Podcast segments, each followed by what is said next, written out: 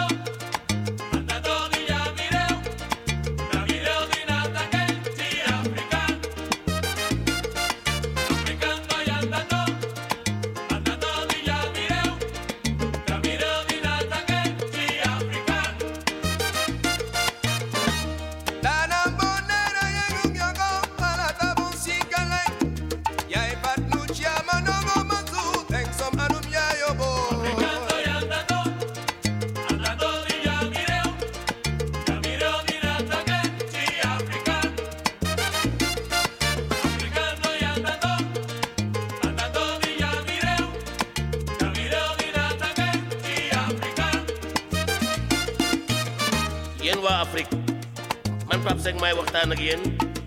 Mag ak ndaw góor ak jigéen jóg leen fagaru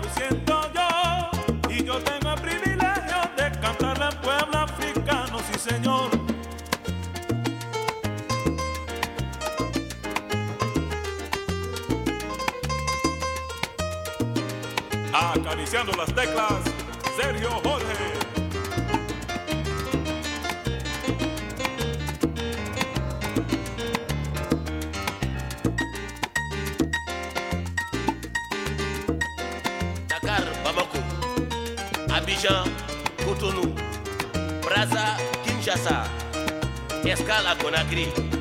Amen.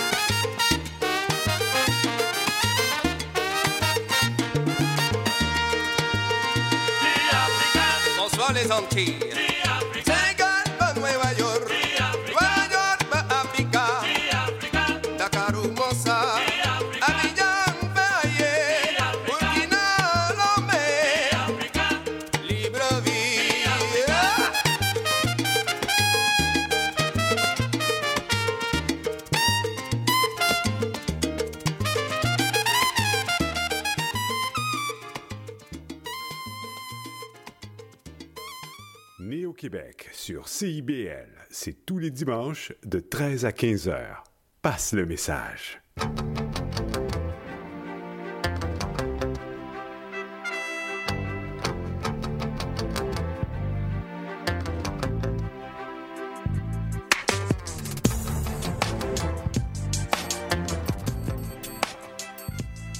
Bonjour à toutes, bonjour à tous. Nous sommes le 3 décembre 2023. C'est la première émission Néo-Québec du mois de décembre. C'est le dernier mois de l'année. Vous imaginez 2023 terminé c'est passé tellement vite que, hein, ouais, voilà. Mais Léo, Léo approuve aussi. Effectivement, c'est terminé. C'est notre première émission du dernier mois de l'année 2023. Il faut le dire. Puis, il fait hyper beau à Montréal. Je ne vous dis pas. Vous qui êtes loin, euh, mais vous allez vraiment, vous venez à Montréal là en ce moment. Il fait, mais, c'est magnifiquement beau. Un beau temps, un ciel euh, plutôt, plutôt blanc. Puis voilà, ça grelotte un tout petit peu et moi je considère que vraiment c'est magnifique. Puis il y a plein de gens à, Montréal. Puis vous savez où nous sommes, d'où nous diffusons, c'est IBL. Nous sommes au coin de la rue Saint-Laurent et de la rue Sainte-Catherine. Et vous n'imaginez pas, c'est plein de monde, c'est plein de monde. Euh, donc euh, voilà, soyez confortables. Nous aujourd'hui, on va parler de quoi? On va parler de de résilience. On va parler de résilience. Vous savez qu'en ce moment, on a les enseignantes, on a euh, les infirmières, euh, beaucoup de monde de la fonction publique euh, en grève parce que les conditions de travail sont, je vais reprendre leur terme, déplorables. Et ces enseignantes-là font preuve de beaucoup de résilience. On va en parler tantôt avec une invitée que nous aurons ici qui viendra nous parler du gala de la résilience. Comme vous l'entendez, c'est le gala de la résilience. Et puis, euh, dans pas longtemps, on va parler euh, de justice, mais d'une forme particulière de de justice, c'est la non, je vais vous je vais vous réserver la surprise. Restez là. Mais on va parler de justice, bah, justice pour les Noirs. Vous savez, on avait reçu euh, il y a deux mois, deux, ouais un peu, je pense à peu près deux mois. C'est ça. Hein, on avait reçu euh, euh, des membres de la clinique euh, juridique de Saint-Michel qui étaient venus nous parler de ce projet que le, ministère fédéral de la justice a lancé pour avoir un peu des, des données, des datas sur bah, les, comment dire ça, les personnes noires dans le, le système de justice. C'est un peu dans la continuité qu'on est aujourd'hui. Donc ça, c'est, je vous réserve ça un peu pour un peu plus tard. Euh, Malia est bien en place. Malia va nous parler de, imaginez, de quoi va parler Malia aujourd'hui? Bonjour Malia. Bonjour Cyril. Mm -hmm. Je propose qu'on garde le mystère. On garde le mystère. Je pense que tout le monde a déjà deviné, mais gardons un peu le mystère. Bon, ok. Ben, bref, c'est Malia, vous savez, vous, vous imaginez. De, voilà, vous connaissez hein, de, de, quoi elle va nous parler. Et hum, comment dire, ma, euh, Palina, Palina est quelque part... Euh, elle est quelque part, elle est quelque part, mais euh, on aura l'occasion quand même de l'entendre puisque euh, Palina va continuer avec euh, ben, le financement dans le milieu du, théâtre. C'est un peu ce que Palina nous propose aujourd'hui. Donc voilà, voilà un peu le, menu global et puis plein d'autres choses dont on va vous parler durant deux heures à cette émission de Néo Québec. Vous le savez, au mois de janvier, c'est la Coupe d'Afrique des Nations qui va se jouer à Abidjan, en Côte d'Ivoire, et tout le monde attend cette Coupe d'Afrique là parce que c'est la Côte d'Ivoire après le Cameroun. Bref, c'est quelque chose de formidable. Et je vous propose d'écouter le premier, le premier titre musical qu'on va écouter aujourd'hui. Ben, c'est justement la chanson euh, titre de cette Coupe d'Afrique qui est interprétée par nul autre que Magic System, euh, Yemi Alade et Merouane qui est un rappeur égyptien. Le titre Aquaba.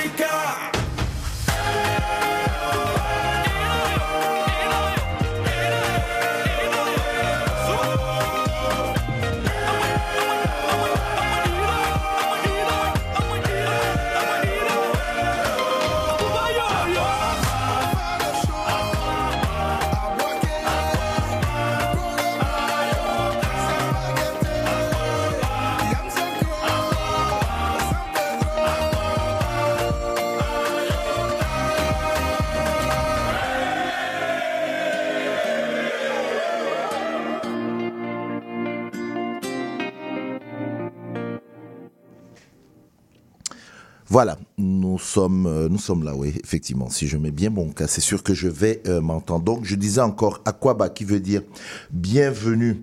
C'est le terme qu'on utilise, surtout c'est popularisé en, Côte d'Ivoire, où je rappelle encore. Euh, D'ailleurs, vous savez, le, le- chef de police, je, reste un peu deux minutes là-dessus, le chef de police de, Montréal, Fadi Daguerre, est né en Côte d'Ivoire. Et, pour dire la vérité, c'est grâce à lui, parce qu'il fait un post euh, hier soir, puis c'est grâce à lui que je découvre que le titre est paru et tout ça. Parce que bon, c'est un pays où il est né, c'est un pays qu'il adore. Quand on lui demande, bah, c'est toujours c'est la Côte d'Ivoire. Donc c'est comme ça que je, je découvre ça. Et comme je suis un homme de coïncidence, imaginez-vous que ma première invitée est aussi d'origine ivoirienne. Nancy Zagbayou, bonjour. Bonjour. Alors, de Côte d'Ivoire, d'Abidjan. Exactement. Voilà. Donc, est-ce qu'en janvier, on rentre au pays là pour la Coupe, euh, la coupe d'Afrique? Oh, on, on aurait voulu. Ouais, mais ça va être difficile, n'est-ce pas?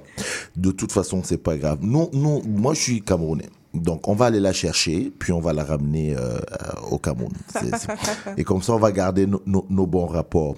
Voilà. Euh, Nancy Zagbayou, merci d'être là pour parler de... hum, Voilà, j'ai dit tantôt en présentation de l'émission, j'ai dit on va parler de justice. Mais un volet particulier, c'est la justice. Alors écoutez-moi bien, oudistique avec le mot oud. Oudistique, euh, c'est un projet, grosso modo, on parlera de quoi? De, justice réparative un peu, pour et par les personnes noires.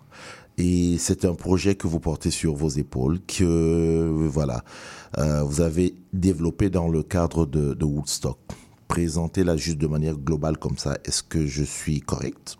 Oui. voilà. Alors maintenant, moi, ce que je voudrais, euh, j'imagine bien que quand on dit justice holistique, il y a là-dedans un jeu de mots, parce que je m'attendais à ce que... ah, je, je pense qu'on voulait dire justice holistique. Vous êtes parti de là ou c'est vraiment holistique?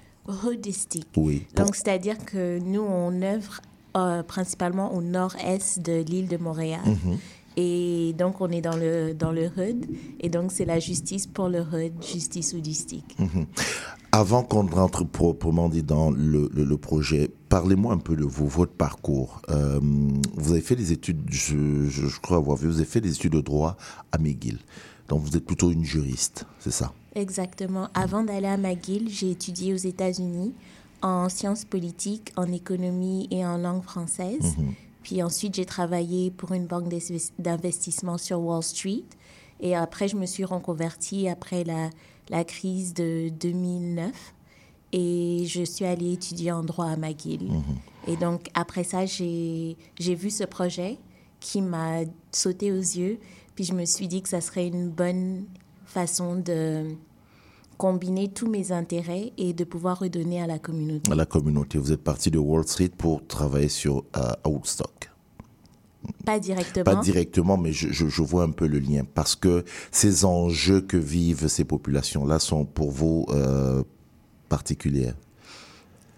Nous, on dessert principalement des personnes noires et des hommes. Et il y a une surreprésentation des personnes noires dans le système de justice aux États-Unis, mais aussi au Canada. Et donc, c'est à ça que Justice Houdistique veut pallier. Alors, expliquez-nous, expliquez-nous un peu ça, parce que quand on dit justice réparative, parfois, euh, ça, va sous différents aspects. Concrètement, de, de quoi est-ce qu'il s'agit? Donc la justice réparatrice. Réparatrice, oui, c'est ça. Mhm. Pas réparative, réparatrice, pardon. C'est un modèle de justice dans lequel les parties impliquées participent activement à régler leurs différends. Mm. Donc euh, c'est une façon là où on implique les victimes et les personnes accusées dans la réparation du tort. Et justice houdistique a euh, une nuance additionnelle à ce processus-là, là où on va vraiment vers la justice transformatrice. Donc on veut aussi changer les institutions. D'accord, c'est ça. ça. Vous ne vous arrêtez pas juste à, à, à, comment dire ça, à réparer, euh, pas à réparer, à trancher dans, dans, dans le cas de, de, de, conflit, puisque vous dites victime et éventuellement les, les, les bourreaux, mais vous voulez aussi transformer. C'est un mot qui est un peu dur.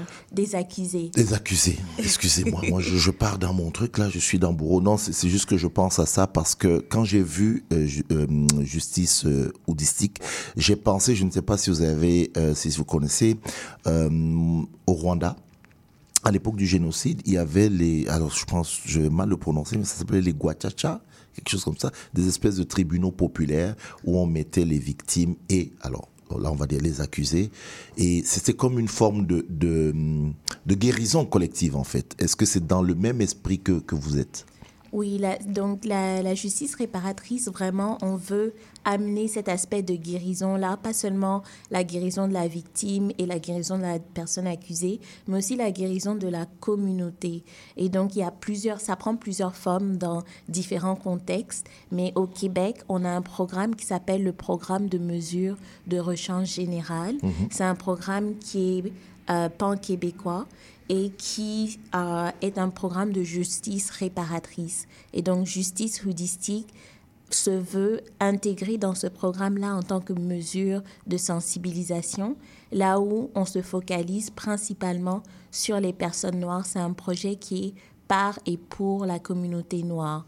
Donc, on a, on a plus un volet, une intervention qui est vraiment culturellement adaptée pour les personnes noires c'est ça que je voulais voir un peu avec vous. C'est-à-dire que euh, en quoi est-ce que ça a un plus par rapport à la, à la justice, je vous dirais la justice classique, si je peux appeler ça comme ça.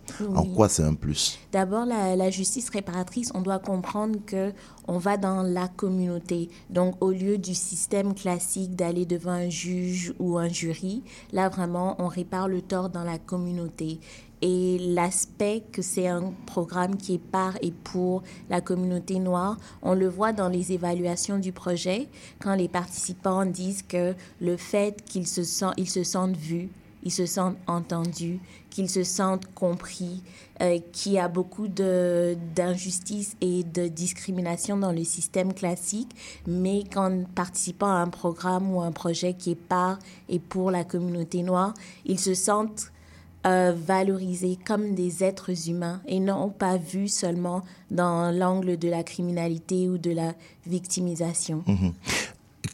Alors, quand vous disiez tantôt que vous voulez aussi changer le système, c'est-à-dire quoi? Donc, euh, on le sait qu'il y a une surreprésentation des personnes noires dans le système de justice, mhm.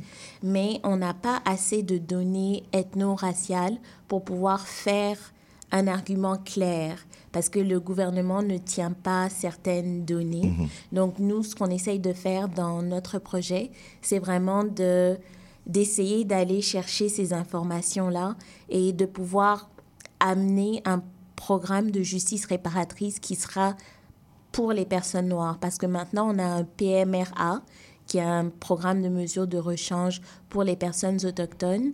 Et notre argument, c'est qu'on aurait besoin d'avoir un programme de mesure de rechange pour les personnes noires, parce que la criminalité des personnes noires est différente à cause du profilage racial, à cause du racisme systémique, à cause de la discrimination que ces personnes-là vivent dans le système. Donc, ils ont besoin de personnes qui comprennent leur réalité. Ils ont besoin de personnes qui sont capable de leur donner des suivis qui sont culturellement adaptés. Est-ce que ça existe quelque part Déjà? Ce projet est unique au Canada, dans le sens qu'on a vraiment une approche qui est afrocentrique et on amène la justice réparatrice. Vous, vous êtes parti de, de, de, de- de quoi? C'est parce que quand je dis est-ce que ça existe quelque part, est-ce que en dehors du Canada, bon, j'ai parlé des Guachacha au Rwanda, mais est-ce que euh, ça existe quelque part d'autre Où est-ce qu'on s'est inspiré Oui, en fait? oui. Donc, euh, Hoodstock, historiquement, a, vu- a, euh, a toujours eu des forums sociaux, Mhm. là où on, on prend le pouls de la communauté en leur posant certaines questions sur leur quotidien.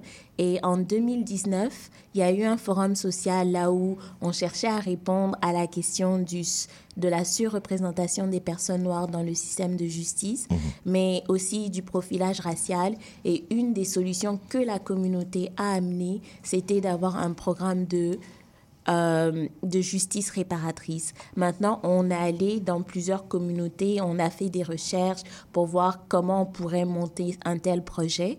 Et euh, à travers ce processus-là, on s'est inspiré aussi du programme de mesures de rechange pour les personnes autochtones. Donc, ils ont des cercles euh, des aînés, là où la communauté est impliquée dans la réparation du tort. Donc, nous, dans notre projet, on a un cercle rudistique, là où les, le cercle social de la personne accusée et la communauté est impliquée dans Et- la et la- réflexion. aussi. Ah, ou- d'accord. Oui, est Mhm. impliquée dans la réflexion de comment le tort va être réparé. Mais on utilise ce cercle rudistique aussi pour les victimes. Mm. Donc, quand la victime veut s'impliquer, euh, il y a une médiation entre l'accusé et la victime, mais on la on inclut la victime dans cette réflexion à propos de comment le tort va être réparé.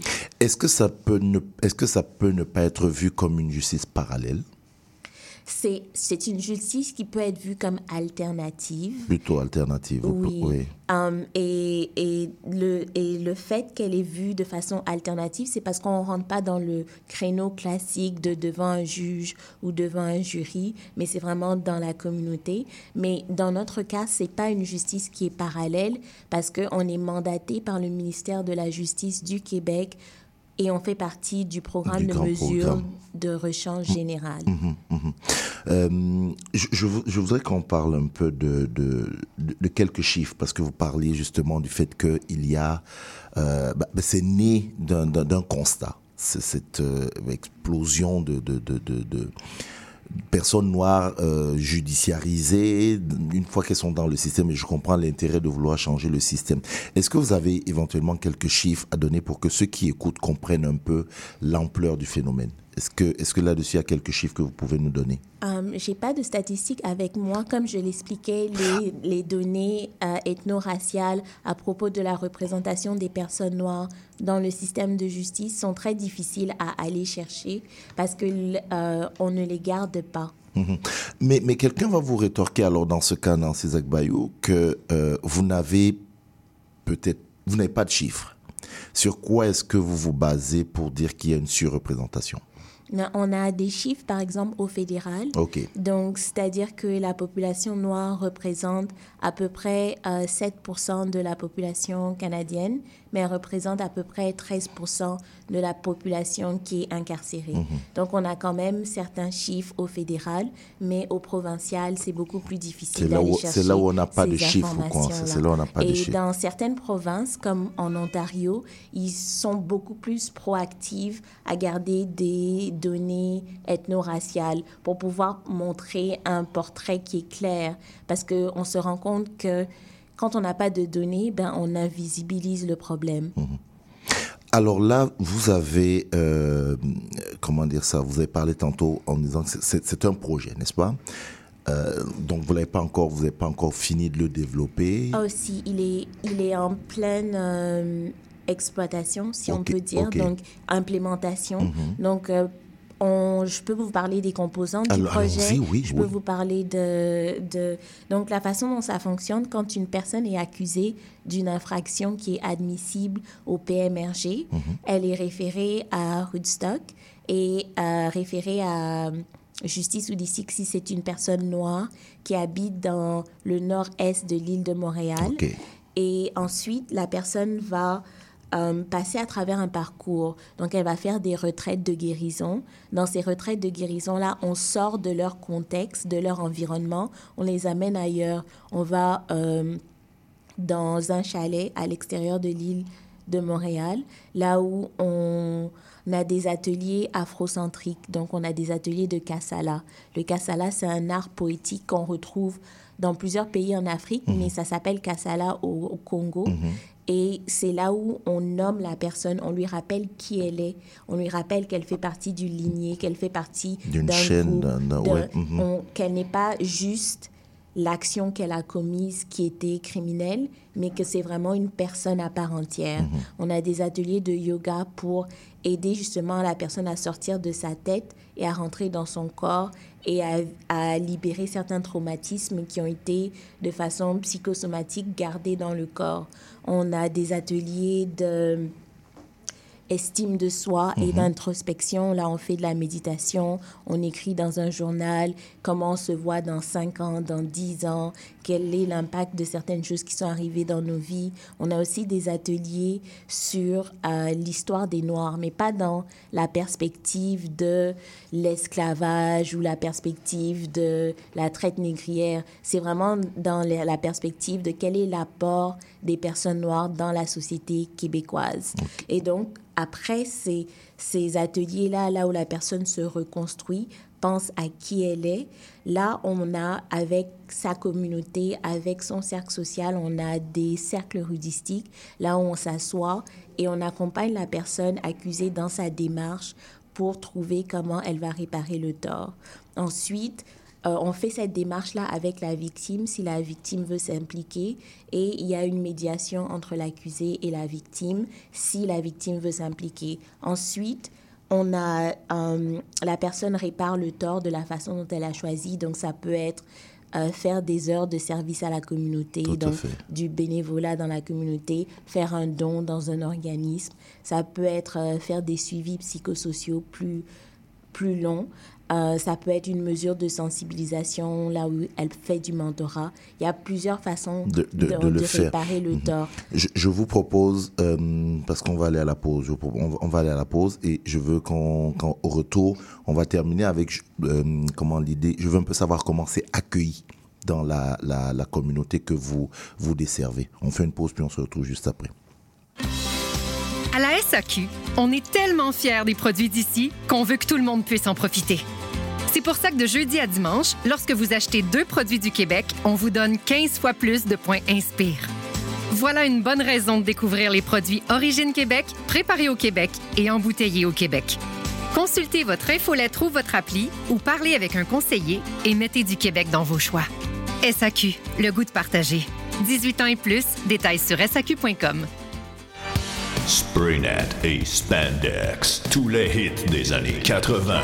Wow, wow, qu'est-ce que c'est ça? Ben, c'est pour annoncer ton émission. Mais non, je ferai pas jouer des hits. Je vais faire découvrir d'excellentes chansons qui ont pas ou très peu joué à la radio à l'époque. D'ailleurs, tu devrais aimer ça, je pense. OK, reste en ligne pour la chance de gagner un voyage à Vegas avec Kat de tes chums. Eh, bah boy! Spraynet et Spandex les mardis de 16h à 18h et en rediffusion les samedis de 21h à 23h sur CIBL 101.5. FM.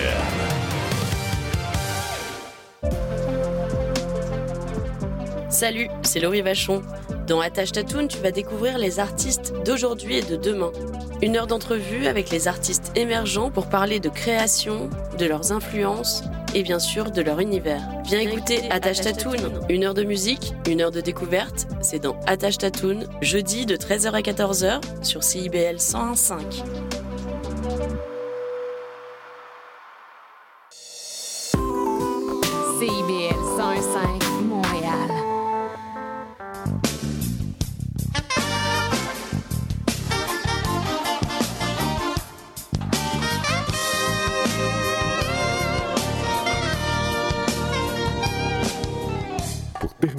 commencer la semaine, écoutez Cyril Equala et son équipe. Né au Québec tous les dimanches de 13 à 15 heures sur CIBL.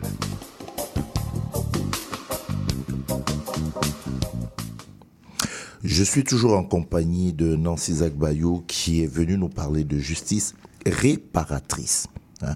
elle a bien insisté parce que j'étais en train de dire n'importe quoi. C'est justice réparatrice et plus particulièrement ou plus euh, spécifiquement la justice houdistique. Voilà, c'est exactement ça. Euh, Nancy, juste avant qu'on aille à la pause, étiez en train de parler. Euh, je rappelle que c'est dans le cadre de, de projet Woodstock, comment dire, Woodstock et que c'est le PMRG, PM, comment vous dites ça encore? Programme de mesures de rechange générale voilà. PMRG. Voilà, c'est ça. Dites-nous quelques mots là-dessus. C'est quoi exactement ce programme? Le... Donc, je veux juste revenir à la dernière chose que je disais avant de partir. Il y a euh, une composante du programme qui est très importante, c'est euh, les suivis psychosociaux. Parce qu'une interaction avec le système de justice a un impact néfaste sur la santé mentale mhm. des personnes noires. Et nous, notre projet est financé par Santé publique Canada. Donc, on travaille vraiment sur la santé mentale des personnes noires, même si c'est un programme de justice. Donc, pour revenir à votre question, mhm. le PMRG, c'est un, un programme qui est partout dans le Canada. Euh, pardon, dans le Québec et qui est euh, Equijustice, qui est un organisme, a été mandaté par le ministère de la Justice du Québec pour implémenter ce projet. Et donc, nous, on est un partenaire avec Equijustice et on implémente le PMRG, qui est un programme de justice réparatrice euh, pour tout le monde. Pour tout le monde, d'accord. Alors, euh, là, vous avez parlé des composantes tantôt de, de ce projet-là. Je, je, voudrais, de manière concrète, lorsque vous, arrivez, vous êtes arrivé à Montréal-Nord, que vous avez présenté ça aux gens, quel a été l'accueil de la communauté de manière globale en venant avec un projet comme celui-là? Oui, donc en deux, cette année, en septembre, on a eu un forum social réunis pour guérir et on a parlé justement des résultats de la recherche qui a été faite à propos du projet. On a parlé de, on a eu des personnes qui sont passées à travers le projet, qui sont venues témoigner de leur expérience. On a eu des formateurs dans le projet qui sont venus parler de leur expérience. On a eu un court métrage qui a été fait à propos du projet, mhm. qui a été présenté et ça a été très bien reçu par la communauté. Donc c'était une façon de boucler la boucle parce que le projet a été pensé comme une solution à la surreprésentation des personnes noires dans le système de justice par la communauté de Montréal-Nord. Et là, on revenait après un an d'avoir euh, passé à travers le programme, de l'avoir euh, mis en exécution. On revenait avec des résultats pour la communauté. À, l'heure actuelle, vous diriez quoi euh, au niveau de votre satisfaction? Du, bilan, vous vous direz on quoi? A, on a eu jusqu'à présent sept cohortes Mhm. et les cohortes peuvent avoir jusqu'à cinq personnes. Et Je, je vous arrête. Les cinq personnes, on parle de quoi? On, on- Vous dites quoi? C'est cinq victimes ou cinq, Cinq accusés. accusés? Oui. D'accord. Et, euh, et jusqu'à présent, toutes les personnes qui sont passées, qui ont décidé de faire ce projet, Mhm. elles ont toutes complété le projet. Donc, quand tu complètes le projet, tu vois tes accusations abandonnées pour ne pas avoir de casier judiciaire. Tout à fait. Mhm. Donc, ça change des vies. Ça change des vies, surtout que derrière ça aussi, il y a euh, le, le- le- le souci de, de réinsertion de, de la personne quand même dans, dans la société que, que vous faites aussi. Exactement. La plupart des personnes qui participent à ce projet travaillent ou sont aux études, donc elles sont quand même, elles sont quand même, elles n'ont pas besoin de réinsertion sociale, mais ça contribue à changer leur image d'eux-mêmes. Mhm. Ça contribue à faire en sorte qu'ils aient plus d'opportunités dans l'avenir, parce que quand on a un casier judiciaire, on s'entend que c'est difficile de pouvoir trouver du travail, c'est difficile de pouvoir se loger, c'est difficile de voyager. Donc ça crée des barrières à une vie sociale normale. Donc notre projet, en permettant d'abandonner les accusations, ça permet à une personne de ne pas avoir de casier judiciaire et de pouvoir continuer sa vie normalement. Mhm. Vous disiez que la participation est volontaire. On va aller un peu avec des questions à Rafale. Vous disiez que la participation est volontaire. Euh, parce que j'allais vous poser la question, est-ce que, est-ce que vous avez eu des refus? On a, on a eu des personnes qui étaient éligibles, à qui on a parlé du projet, mais qui ne pouvaient pas pour euh, plusieurs raisons. Souvent, c'est que ça prend quand même beaucoup de temps. On va dans des retraites à l'extérieur de la ville. Donc, il y, avait des jeunes pères de famille qui ne euh, pouvaient pas laisser leur conjointe avec le bébé. On a eu des personnes qui travaillaient les week-ends, qui ne pouvaient pas venir à des retraites. Donc, pour plusieurs raisons, il y a des personnes qui n'ont pas élu de participer. Mais pour les personnes qui ont élu de participer, le taux de satisfaction est très grand. Et on, puisqu'on on évalue la santé mentale des personnes au début de la, de, du projet et à la fin, on se rend compte qu'il y a une évolution extraordinaire dans leur conscience de qui ils sont, mais aussi dans leur santé mentale. Mmh.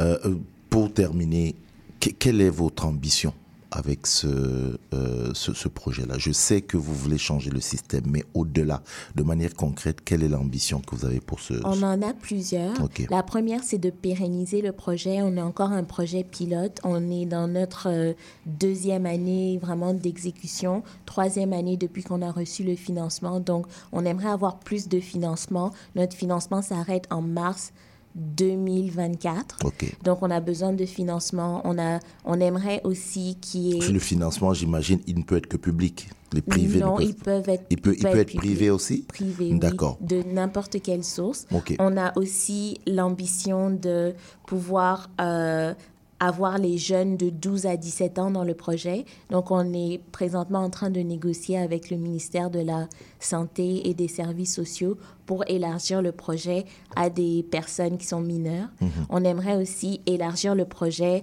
au Grand Montréal, pas juste au nord-est de Montréal, et pourquoi pas dans tout le Québec en ayant un programme de mesures de rechange pour les personnes noires. OK. Euh, comment est-ce qu'on vous rejoint? C'est parce que là, quand vous avez parlé de financement euh, qui peut être aussi euh, privé, particulier, comment on vous rejoint? Par Woodstock peut-être? Oui.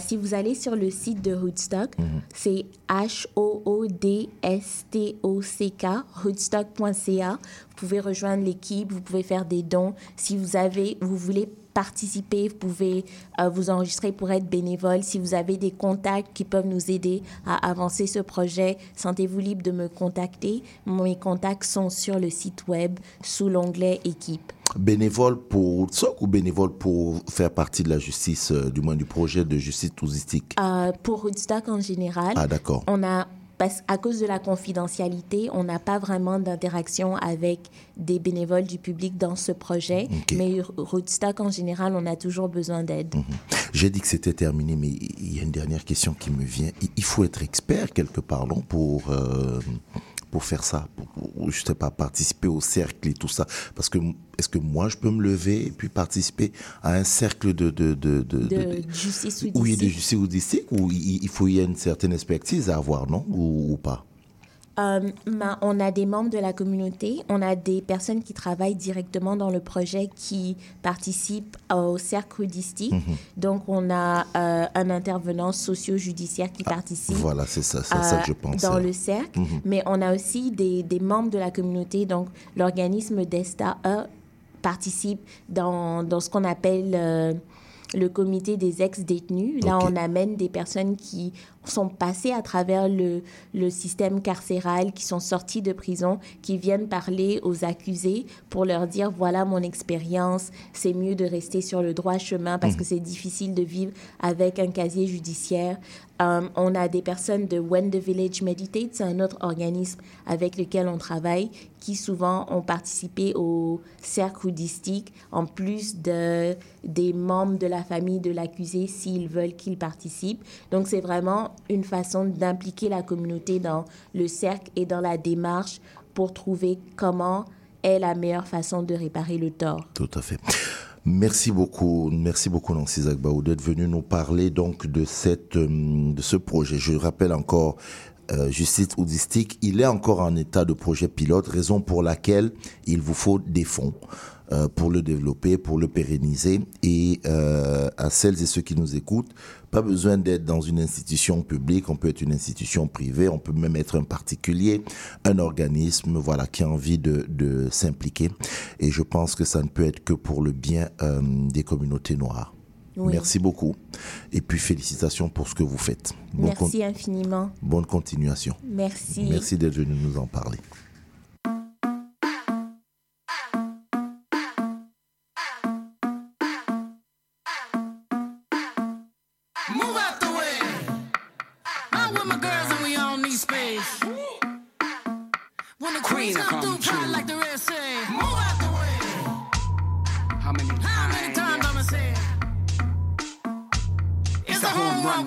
Run with the team touch bears.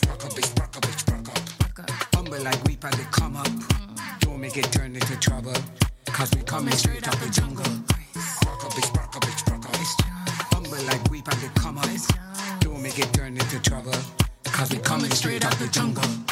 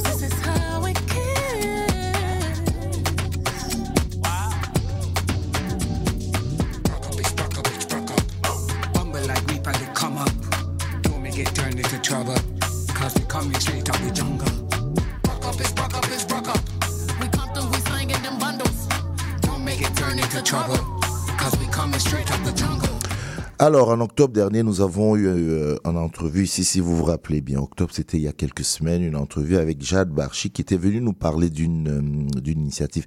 C'était pas avec moi, c'est principalement avec euh, Palina. Euh, d'une initiative qu'elle menait dans concernant euh, ben, les enjeux du financement. Palina en avait fait toute une euh, chronique, ça vous le savez, au point d'arriver à un point de voilà euh, le, sommet quoi. Comme comme on dit c'était l'annulation de 15 euh, prestations d'un spectacle dans un théâtre reconnu à Montréal. Et puis Palina avait insisté là-dessus. Bien évidemment elle est allée revoir un autre spectacle il y a quelque temps. Et voilà elle continue sa réflexion dessus elle nous parle donc de financement. Dans un premier temps, il est important de dire que depuis mes dernières chroniques à ce sujet, les discussions ont continué et la prise de parole de l'industrie n'ont cessé d'augmenter. Nous parlons maintenant de la précarité du milieu culturel au complet. D'ailleurs, dans les dernières semaines, il y a eu deux articles à ce sujet qui ont particulièrement détourné notre attention. Un article de Stéphanie Morin dans la presse, un milieu théâtral près du point de rupture et une lettre ouverte co-signée au nom du comité directeur de la coalition La culture, le cœur du Québec, appelée Souhaitons-nous encore de la culture au Québec, qui est signée par les directions générales du regroupement des centres d'artistes autogérés du Québec, du regroupement québécois de la danse, du Conseil québécois du théâtre, de Rideau et du Conseil québécois de la musique. L'article de la presse fait beaucoup écho à ce que nous avons vu ensemble en novembre dernier. Je vais pas réouvrir cette discussion. Je vous invite à aller réécouter l'entrevue avec euh, Jade Barchi et la chronique du 22 novembre sur les enjeux financiers au théâtre. Ce qui m'intéresse ici, c'est les impacts de ces refus nommés dans l'article. Donc, endettement personnel, bénévolat, concession artistique.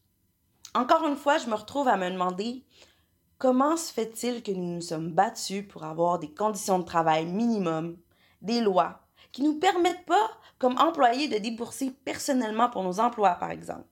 Des protections sociales comme assurance sur des accidents de travail, la retraite, maladie professionnelle, congé de maternité ou pour euh, des décès et la préparation de funérailles. Des conditions minimums qui sont reconnues par la Commission des normes de l'équité, de la santé et de la sécurité au travail, la CNSST. Comment ça, le milieu de l'art n'en fait pas autant et laisse des passe-droits? Comment se fait-il que nous acceptons encore des situations d'endettement personnel, de bénévolat involontaire ou imposé, de concessions artistiques quand c'est littéralement illégal dans tout autre domaine? Quelques extraits ici qui ont retenu mon attention dans l'article de la presse. Il y a énormément de bénévolat qu'il se fait, parfois autour de 20 heures semaine, et plusieurs doivent avoir un autre emploi parce qu'ils n'y arrivent pas. La situation n'est pas nouvelle. Des gens qui créent sans se payer ou en puisant dans leur marge de crédit, ça existe depuis des années.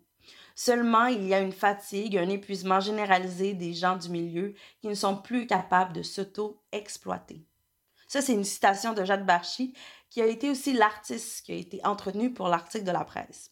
Je le rappelle, Jade Barchi a lancé une consultation sur Facebook pour connaître euh, des projets diffusés qui n'ont pas reçu de financement.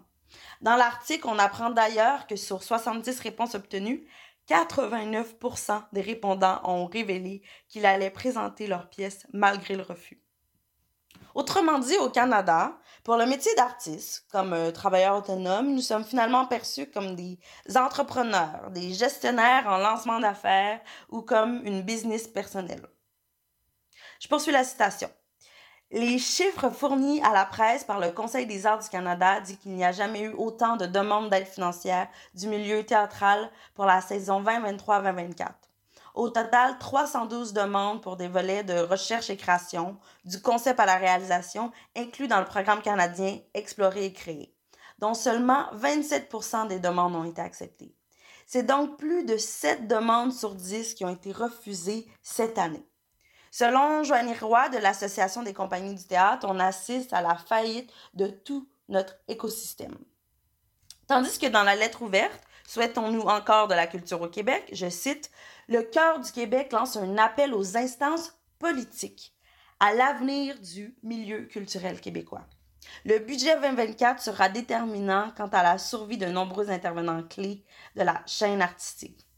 Le budget 2024 devra répondre à cette question car sans engagement ferme de la part du gouvernement et malgré tous les efforts des artistes, artisans et travailleurs culturels qui maintiennent en vie avec toute la résistance de leur passion, la culture québécoise est plus que jamais menacée. Ces derniers font face à des conditions d'emploi si précaires qu'elles suggèrent que leur pratique constitue une sorte de sous-métier, une professionnalisation de second rang. Je ne vais pas rentrer dans les solutions énumérées dans les articles, qui sont tout à fait des points pertinents. Allez lire vraiment si ça vous intéresse. Mais j'aimerais poursuivre la discussion avec vous sur l'aspect de la mort de notre culture, que nous nommons ici, en partant d'une réflexion que j'ai eue suivant un spectacle que j'ai vu vendredi dernier. Partez. C'est une production de Québecissime qui se décrit comme suit. Un spectacle exceptionnel mettant en vedette une quinzaine de chanteurs, danseurs, musiciens, interprétant plus d'une centaine de chansons dans un feu roulant de costumes, projections 180 degrés, 12 tableaux représentant chaque époque musicale des années 60 à aujourd'hui, de Janis Joplin à Lady Gaga il n'y avait pas vraiment de visage reconnu de notre vedettariat québécois, outre peut-être euh, deux participants de l'émission de Star Academy, mais clairement pas connus de la culture populaire à la, à la hauteur de notre Guylaine Tremblay nationale, par exemple. Pourtant, j'avais devant moi une énorme production avec beaucoup de budget. Un projet diversifié, un bon projet catchy qui rassemble plusieurs générations, différents types de personnes, de classes sociales. Petite parenthèse, Juste, ma mère et moi, on a chanté peut-être 98% des chansons avec un entrée comme la majorité de la salle qui venait des- du quatre coins du Québec. Donc, un projet tourné qui intéresse le public, un projet qui s'exporte, un projet rentable. Quand je regarde la majorité finalement des projets en danse, en cirque, des productions de variété, des comédies musicales, je remarque qu'ils sont pas nécessairement basés sur le védétariat. Je remarque aussi que j'ai pas l'impression d'entendre les mêmes cris du cœur qui viennent du milieu théâtral. J'en suis venue à me demander, c'est quoi la différence? Je me suis demandé si c'est pas notre acharnement au védétariat qui tuait notre culture comme on le sous-entend dans ces articles. Notre acharnement à vouloir être reconnu pour un projet dit extraordinaire et que nous sommes prêts à tout sacrifice pour monter ces projets-là, en se disant qu'avec les représentations, on aurait atteint un point tournant qui finalement rembourserait tout sacrifice bien investi. Des projets comme Party ou encore euh, le Cercle du Soleil, La Voix, La Révolution, Occupation Double, le Bye Bye, Cavalia et Lumi, des prestations dans les événements corporatifs. Il s'agit de projets qui ne sont pas autofinancés par les financements publics, mais bien des investissements privés, souvent dans les premières éditions, puis finalement des projets qui sont assurés par une rentabilité, assurés par le roulement financier d'une compagnie de production. Ces productions-là, cette culture-là que j'ai vue lors du spectacle de Québec Sim est loin d'être menacée. L'argent est clairement là. Puis si je regarde la culture de manière large, la gastronomie, le tourisme, l'architecture, le sport, je vois pas non plus de culture qui meurt. L'argent est là pour les productions, les grosses productions. Finalement, la question qui me reste, c'est quel est réellement le budget en culture, incluant la gastronomie, le tourisme, l'architecture, le sport? Est-ce qu'il est alloué équitablement pour tous les acteurs? Est-ce que le nombre de productions ayant accès à des gros budgets comme Québec Sim est alloué équitablement par appel de projet, par roulement des boîtes de production qui ont accès à ces pochettes-là? Est-ce que nous devons revoir notre manière de créer des spectacles et notre dévotion à la culture afin d'être plus autonomes sur nos richesses et notre diversification de financement? Ou est-ce qu'il serait pas temps d'ajouter plus de sécurité financière de manière égale aux salariés, au même niveau que pour tout ce que nous nous sommes battus afin d'être mieux représentés dans le travail de recherche et création de nos productions, pour les artistes indépendants et les petites compagnies? Ou encore, est-il davantage question de se demander les raisons et notre manière de pratiquer? Pourquoi sommes-nous artistes? Pourquoi les arts? Pour être connus ou pour pratiquer un métier? Qu'est-ce que la culture? Faire un bon spectacle pour l'industrie, pour la culture populaire ou un délire personnel pour une reconnaissance vers le vedettariat comme artiste? Moi, je l'ai déjà dit, les fonds publics doivent s'assurer d'être d'intérêt général. Mais comment on fait pour s'assurer de ça? Et briser le statu quo avec les grosses compagnies qui gagnent de l'argent, qui ont plus d'argent, conséquemment plus de possibilités d'explorer, de créer des productions qui vont leur donner une meilleure rentabilité sur le long terme finalement. Je crois vraiment que toutes ces questions-là et plus encore sont légitimes. Mais le gros problème, c'est qui paye pendant que nous sommes en recherche et création lorsqu'il s'agit d'artistes indépendants, émergents ou de nouveaux projets. Comment se fait-il que c'est aux artistes d'investir de leur propre poche quand finalement c'est une étape nécessaire pour tout projet artistique, avant la prestation que vous allez voir, même avant un dépôt d'une demande de financement? Est-ce que vous vous imaginez, là, dans tout autre domaine, prenons la construction par exemple, que vous n'êtes pas payé tant que ce n'est pas le travail de chantier? Donc, tout ce qui est de la recherche, des études, l'achat du matériau, la gestion des suivis, bénévole, sans garantie de revoir ce temps et cet argent. Je pourrais d'autres métiers, là, que ce soit en médecine, architecture, en sciences, pour monter un nouveau menu dans un restaurant, en intervention sociale. Imaginez le travail de recherche, des études, l'achat des matériaux, la gestion des suivis, pas payé. Finalement, encore une fois, on revient au statut de l'artiste. On revient à mes dernières chroniques aussi. Elle est où la protection pour la conciliation famille-travail? Elle est où la réelle protection des artistes? De la même valorisation que pour tous les acteurs de la culture québécoise, que ça soit autant en art qu'en sport. Moi qui croyais qu'on avait réglé la question de savoir si l'art est essentiel à la société. J'ai posé beaucoup de questions aujourd'hui et je suis désolée, mais je n'ai pas du tout toutes les réponses pour vous. Mais je termine cette réflexion ouverte d'aujourd'hui en vous laissant sur une traduction libre d'une publication en anglais que j'ai trouvée sur les réseaux sociaux en 2018 que je traîne avec moi depuis, en espérant que cela vous porte autant que ça l'a fait pour moi dans vos réflexions sur ces enjeux. Je cite. Je pense que tous ceux dont la réponse aux difficultés financières d'un artiste est Eh ben, tu aurais dû te lancer dans la technologie ou dans quelque chose d'utile, devraient passer 30 jours sans lecture, sans télévision, sans film, sans visite de musée, sans jeux vidéo, pas de théâtre, dépouiller l'art de toute leur autre expérience. Pas de musique dans les restaurants, lors des événements sportifs, dans les bars, dans les magasins, rien. Pas de livres, pas de livres audio, pas de podcast ou de musique pendant leur trajet. Après 30 jours privés de toute contribution des artistes, j'aimerais savoir si quelqu'un dirait encore que les artistes sont une charge pour la société et sans valeur à notre vie.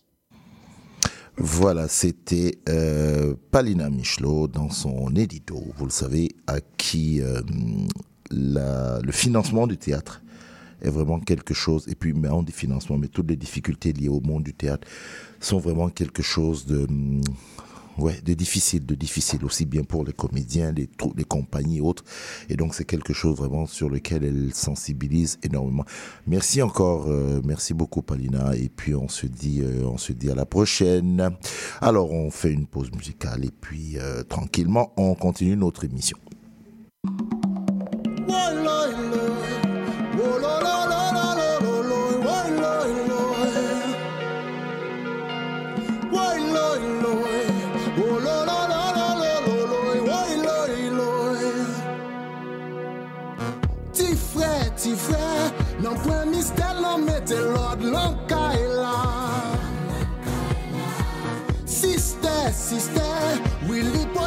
jwen la pe l'anbaz la Gen lot peyi ki te pi mal. Yo mette tez ansam yo pote chay Gen lot kote ki ta pran fay Yo mette tez ansam pou peyi yo kajam. Garson kou fam, boule kou flam Pou moun sa yo mot ka bay sam. An ane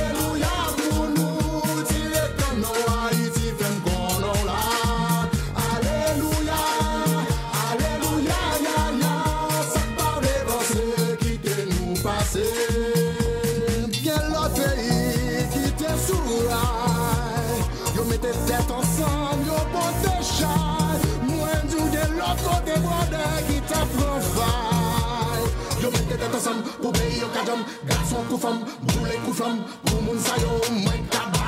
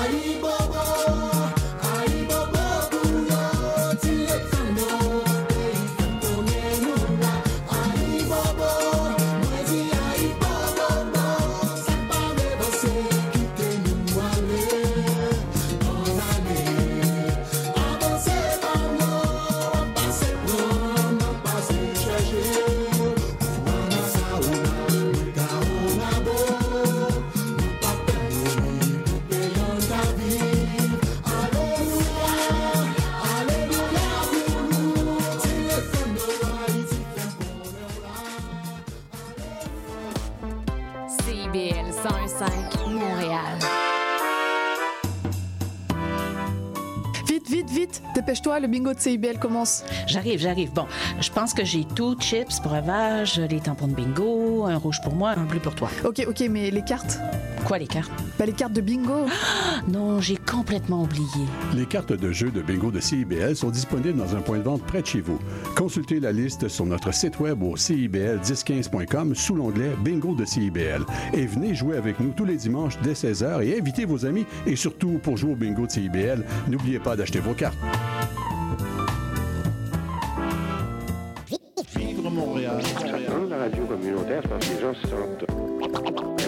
Comme une espèce de longueur d'onde. Au cœur de la vie citoyenne.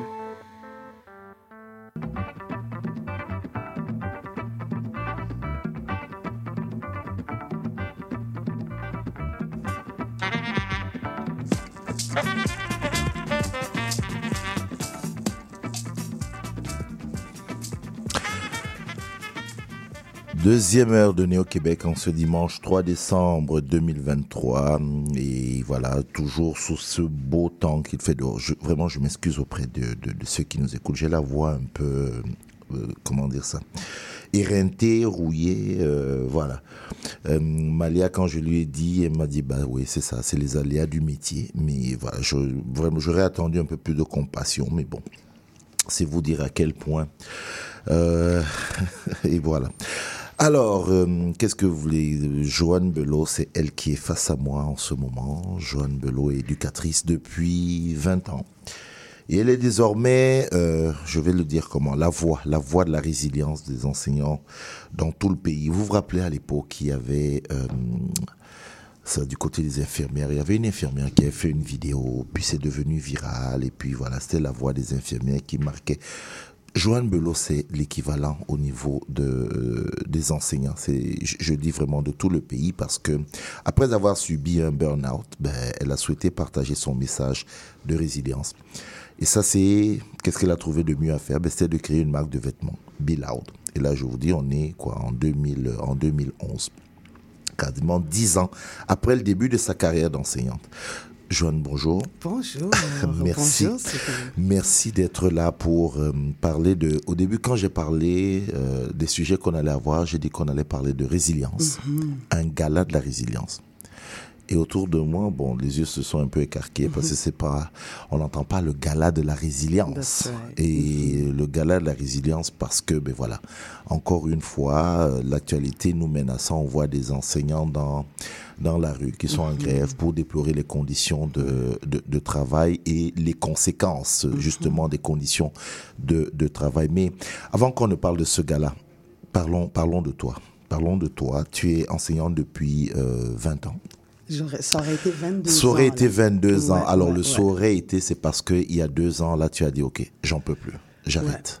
Mais euh, tu as choisi de devenir enseignante il y a quoi Il y a un peu plus de 20 ans. Pourquoi? Wow, tu sais quoi, la décision, je pense qu'elle a été prise, j'avais 8 ans. Ok. J'avais 8 ans lorsque je me suis dit, I want to be a teacher, je veux être enseignante. Mhm. Et euh, ça, c'est moi là qui joue avec mes poupées, ma petite sœur qui a 5 ans de moins que moi. Puis euh, j'avais comme un peu peut-être oublié le rêve jusqu'à ce que, au secondaire, en secondaire 4, je réalise que, ouais, je veux, je veux être Mhm. enseignante, je veux travailler Mhm. avec les enfants. Puis c'est ça, j'ai fait le parcours cégep université pour devenir enseignante anglais langue seconde. Tu aimais ça? Oui. Ou Je, je pense, tu aimes ça. Oh, oh oui, avec passion. Mhm.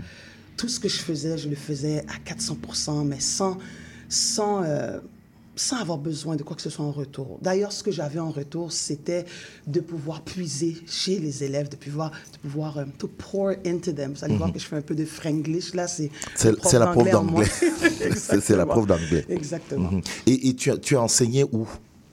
Alors, j'ai enseigné euh, à la Chine et à Verdun, Euh, deux écoles. Euh, avant d'enseigner, j'ai travaillé dans des écoles, j'ai travaillé dans des garderies. J'ai toujours maintenu ce même parcours-là après le cégep et l'université. Mais les deux écoles où j'ai travaillé, c'en est une à, à Verdun, école secondaire Monseigneur Richard, et j'ai travaillé aussi à la Chine, à Dalbeview, pendant deux ans. J'allais dire bon parcours d'enseignante Mhm. pendant une dizaine d'années.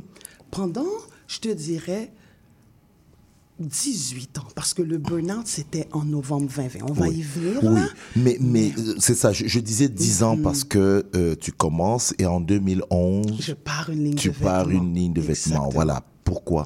Et en, plus, le titre, le, le nom, Oui, c'est Be Loud. c'est la, voilà. Euh, Exactement. pourquoi Alors, euh, Je sais, le salaire d'enseignant, il fallait Ah. faire un peu plus d'argent à côté. non, c'était. Puis j'aime dire ça que je pense vraiment que j'ai eu une inspiration de Dieu. Alors moi, j'étais quelqu'un que mon style là, c'était de porter un t-shirt, des jeans. Puis à un moment donné, les t-shirts portaient toujours un message. Alors je les achetais à New York, euh, un peu partout. Puis euh, j'ai été inspirée, je pense, d'un message. Euh, en anglais qui était Don't be shy with your praise, don't be silent with your worship, don't be greedy with your testimony, be loud about it. Et j'ai trouvé le message tellement puissant que je voulais le mettre sur un t-shirt que je porterais, puisque je porte des t-shirts qui, qui, qui, qui ont des messages. Qui ont des messages, ouais. Exactement. Mhm. Mais là, j'ai trouvé le message tellement puissant, j'étais comme, mais non, ça peut pas être un t-shirt que je vais porter moi-même. Il faut que ça soit disponible pour tous. Et c'est ainsi que j'ai parti la ligne de vêtements et que je l'ai même emmené dans mes salles de classe parce que euh, j'ai toujours porté un message vers mes élèves qu'ils sont, they're perfect, they are exactly who they're supposed to be. Et alors que euh, à l'âge j'enseigne au secondaire, euh, c'est l'âge où on se questionne, Mhm. on n'est pas trop sûr de nous, on ne s'aime pas trop. Puis j'ai fait le parcours et je sais qu'en bout de ligne, mais vous allez être, vous êtes déjà, mais vous allez être de merveilleux citoyens de, de, ben, ce que vous êtes. Alors, ce parcours-là que vous êtes en train de passer à travers, qui est difficile, comme je les ramasse là, qui pleurent là, dans, dans- dans les couloirs, puis on a toujours eu cette relation où ce que ces élèves-là venaient se confier en moi, malgré que c'est pas moi l'éducatrice spécialisée ou quoi que ce soit, alors of course, je les référais euh, au cas échéant, mais j'ai toujours eu cette belle relation avec eux qui fait en sorte que lorsque j'ai parti la, la- la ligne de vêtements, que c'était Be Loud, d'être soi-même, de s'aimer soi-même, d'avoir Et cette de l'affirmer, de, de, de le vivre, quoi, exactement. De, de, de le vivre et tout. Et de le faire, lorsque je dis to be loud, c'est que tu le fais de façon que d'autres voient que tu le fais. Parce que c'est ce qui va inspirer et motiver d'autres personnes de le faire aussi. De voir que tu es capable. Alors, ah, ben peut-être que je suis capable aussi. Ok.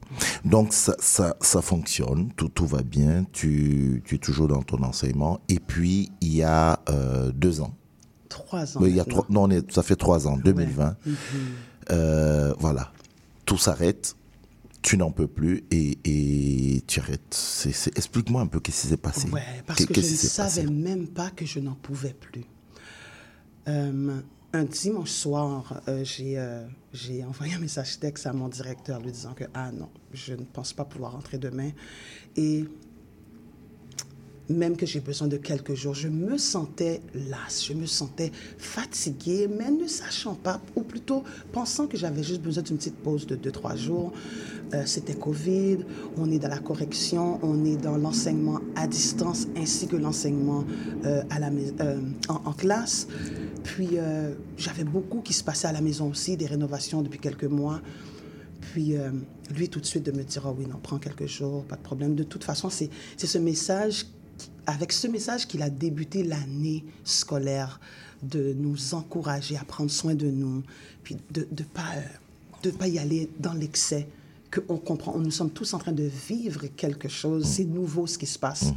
Euh, Joanne, tu es la première, excuse-moi de Oui. tu es la première euh, enseignante que j'interroge Mhm. par rapport à ce phénomène de burn-out Mhm. et, et tout. Euh, J'ai eu des enseignantes euh, qui sont passées, mais on a parlé parfois d'autres choses. Mhm. Concrètement, ce burn-out général-là, ton corps, explique-moi, j'ai vraiment envie de comprendre parce que tu te lèves tous les matins tu vas rencontrer des élèves euh, secondaires ou collégiales, peu importe. Tu, tu le fais, et je dis tu dans le sens de l'enseignant, par sûr. passion. Ouais. Tu, tu distilles le savoir et, et tout ça. Tu éveilles chez eux la, la, la curiosité pour ce monde dans lequel nous vivons et tout. Tu rentres chez toi le soir, tu fais des corrections, ainsi de suite. Mais pourquoi? Et il y a il y a d'autres qui se lèvent le matin, qui vont travailler, euh, qui a la comptabilité, qui a la banque, qui a ma- il n'y a pas ce burn-out là. Pourquoi vous les enseignants, pourquoi vous avez ce burn-out là? C'est Wow. quoi concrètement? Mhm. Tu l'as tellement bien décrit. Parce que tu as décrit justement ce qu'on fait chaque jour ou ce qu'on emmène. ben, The job goes home. Ou tu restes après l'école très tard pour continuer, bon, que ce soit ta planification, euh, euh, correction, quoi que ce soit. Euh, on donne de nous-mêmes. Je vais parler pour moi. Oui, oui, Moi, là, mhm. je me donnais mais vraiment à 400% mais sans, sans difficulté. Je le faisais de ma... Je pensais. C'était facile. J'aimais beaucoup ce que je faisais. Puis, euh, je n'ai pas compris la fois où, avant de rentrer, euh, avant de rentrer en classe, je suis dans ma voiture en train de pleurer, mais pendant 30 minutes là, pour, pour, je ne sais pas pourquoi, Juste comme ça. comme ça, comme ça. Et ça s'est passé à plusieurs reprises. Ou ce que même, au lieu d'aller manger avec les enseignants, je restais dans ma salle de classe. Et euh, les émotions viennent, je sais pas, je, je- je pleure. C'est c'est arrivé souvent où je dois ouvrir la porte parce que la cloche sonne, les élèves attendent. J'attends que c'est la deuxième cloche qui sonne. Alors à ce moment-là, les élèves sont en retard. Mais ils sont pas en retard parce que c'est moi qui n'ai pas ou- ou- ouvert la porte. Mais c'est que je sèche mes larmes. Et à un moment donné, voilà, c'est les yeux rouges, c'est le nez gonflé. Et demande-moi pourquoi je ne peux pas te dire. Maintenant, euh, lorsque ce dimanche soir, j'envoie le message à mon, à mon directeur, Directeur, et ainsi de suite, mhm. Ben moi, je dois parler à mon médecin. Alors, le mercredi, puis encore, c'est COVID, alors euh, c'est des, rendez-vous téléphoniques. Puis, bon, je lui dis que, écoute, je- voici comment est-ce que je me sens, euh, voici ce qui se passe. Puis, elle me pose des questions. Et c'est elle qui m'apprend que j'ai ce qu'on appelle adjustment anxiety. Ok. Je ne sais pas c'est quoi, euh, mais avec ce que je lui Une expliquais, anxiété de. Alors, j'essaie de traduire ça Ouais, pour ouais, voir ouais. un peu. Adjustment de gérer, de gérer tout, tout, ce qui se passe. Peut-être parce que, oui, il y avait une question de rénovation, il y a, il y a la COVID, il y a euh, l'enseignement à distance, il y a C'est beaucoup de choses en même temps. beaucoup de donc, choses euh, et on continue à se donner, mais à 400 Mhm. Alors moi, malgré le fait que j'ai le mari et les enfants qui m'attendent à la maison, mais je sais que à la maison n'est pas où je travaille le mieux. Je dois corriger ou je dois euh, planifier comme tout ce que j'ai à faire. Moi, je reste Mhm. à l'école euh, plusieurs heures pour pouvoir, euh, pour pouvoir terminer euh, la job. C'est pas tout le monde qui le fait ainsi. Moi, je le faisais comme ça. Et mon médecin de vouloir m'arrêter jusqu'au mois de janvier. Je suis comme, mais non, mais non, j'avais juste besoin de quelques jours, un, un 3-4 jours, juste le temps de... de me refaire une santé et Exactement. puis repartir, oui. Mhm. Exactement. Puis non, elle dit non, avec ce que tu m'as expliqué, adjustment anxiety, et ainsi de suite. Euh, je suis comme, ben là, I don't want to mess with my pay. J'avais peur pour la paye. Mhm, mhm. J'ai besoin d'argent. Voilà, il y a- il y, a aussi ça à côté. Mais ouais, oui. mhm. Il y a aussi ça, c'est important. Alors, je suis comme, mais jusqu'au 21 décembre, on, on va se reparler. Mais sache que, en dedans de cette première semaine-là, que finalement, je me suis arrêtée, j'ai tout de suite compris que j'avais vraiment besoin d'un arrêt. J'avais besoin d'une pause. Ok. Pourtant, tu as des vacances. Hein? Ah oui. Il y a des vacances. Oui, mais mais non, non, je, je, je, je- je comprends tout à fait. euh, je, comprends ce qui se, se passe et pourquoi on, on en parle de plus en plus. C'est juste que, bon. euh, je parle pour moi, je, voilà, j'interviewe des gens, mais j'avais jamais véritablement compris qu'est-ce qui fait qu'à un moment donné, boum, vous n'en pouvez plus.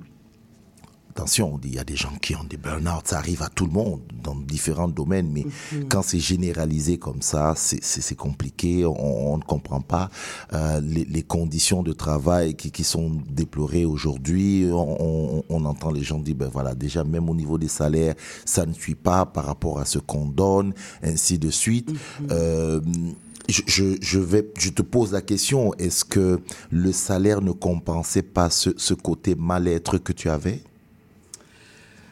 Tu vois, j'ai appris, j'ai dû apprendre à vivre avec peu.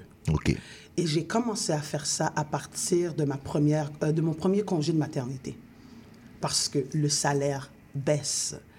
Et là, je me suis dit, ben, j'utilise ce moment-là pour comme me donner l'habitude de vivre avec ce peu-là. Mhm. Ce que j'ai fait, par contre, c'est que depuis mon premier congé de maternité, je ne suis pas revenue à ma tâche à 100% je suis revenue à une tâche à 80% et ça, c'est parce qu'on peut le faire seulement après un congé de maternité. On peut le faire pendant deux ans. Et en dedans de ces deux ans-là, ben, j'ai eu un deuxième enfant. Alors, j'ai pu travailler à 80% de ma tâche pendant, si ce n'est quatre, même cinq ans. Parce Mhm. que je pense que la cinquième année, euh, tu- tu dois en faire la demande et puis c'est soit que qu'on l'accepte ou pas. Mhm. La sixième année, parce que 100% de la tâche, ah non, j'ai- vite compris là que non, non. Que c'est pas possible. non. Tu- tu- physiquement, c'est- pas possible. Exactement. Mhm. Puis j'étais prof d'anglais. Anglais, langue seconde. Les, les, les- mais non, c'était juste, Mhm. c'était beaucoup. Aujourd'hui, quel est ton, je dirais, quel est ton statut? Tu es arrêté complètement? Je suis arrêtée. euh, je vois mon médecin au mois. Puis, il oh, faut dire que j'étais retournée en septembre 2022 Ok. de manière progressive. Et euh, c'était seulement 33 Alors, sur six groupes, j'avais deux groupes. Puis, euh, c'était une question de- d'argent, la raison pour laquelle je suis retournée. Mon médecin ne pensait pas que j'étais prête. Je voyais une ergothérapeute en santé mentale, je voyais ergothérapeute régulière, je voyais, en tout cas, plusieurs Tout- toute professionnels. panoplie de Oui. professionnels. Oui, Mm. et puis, euh, mais l'argent, mon Dieu. Oui, il faut, Il fa- bien- il faut, il faut vivre. Oh oui, oh oui. Alors, bien que on s'attendait à ce qu'en dedans de 12 semaines, lorsque tu es en arrêt, ben, lorsque tu reprends de, re- reprends de manière progressive, en de 12 semaines, là, il faut que tu sois capable de revenir à 100% Non, c'était évident que ça n'allait pas être le cas. Puis même au bout de 12 semaines, je n'allais même pas augmenter ma tâche à 50 là. C- C'était ça. Ça me prenait six fois plus de temps de faire ce que je faisais auparavant.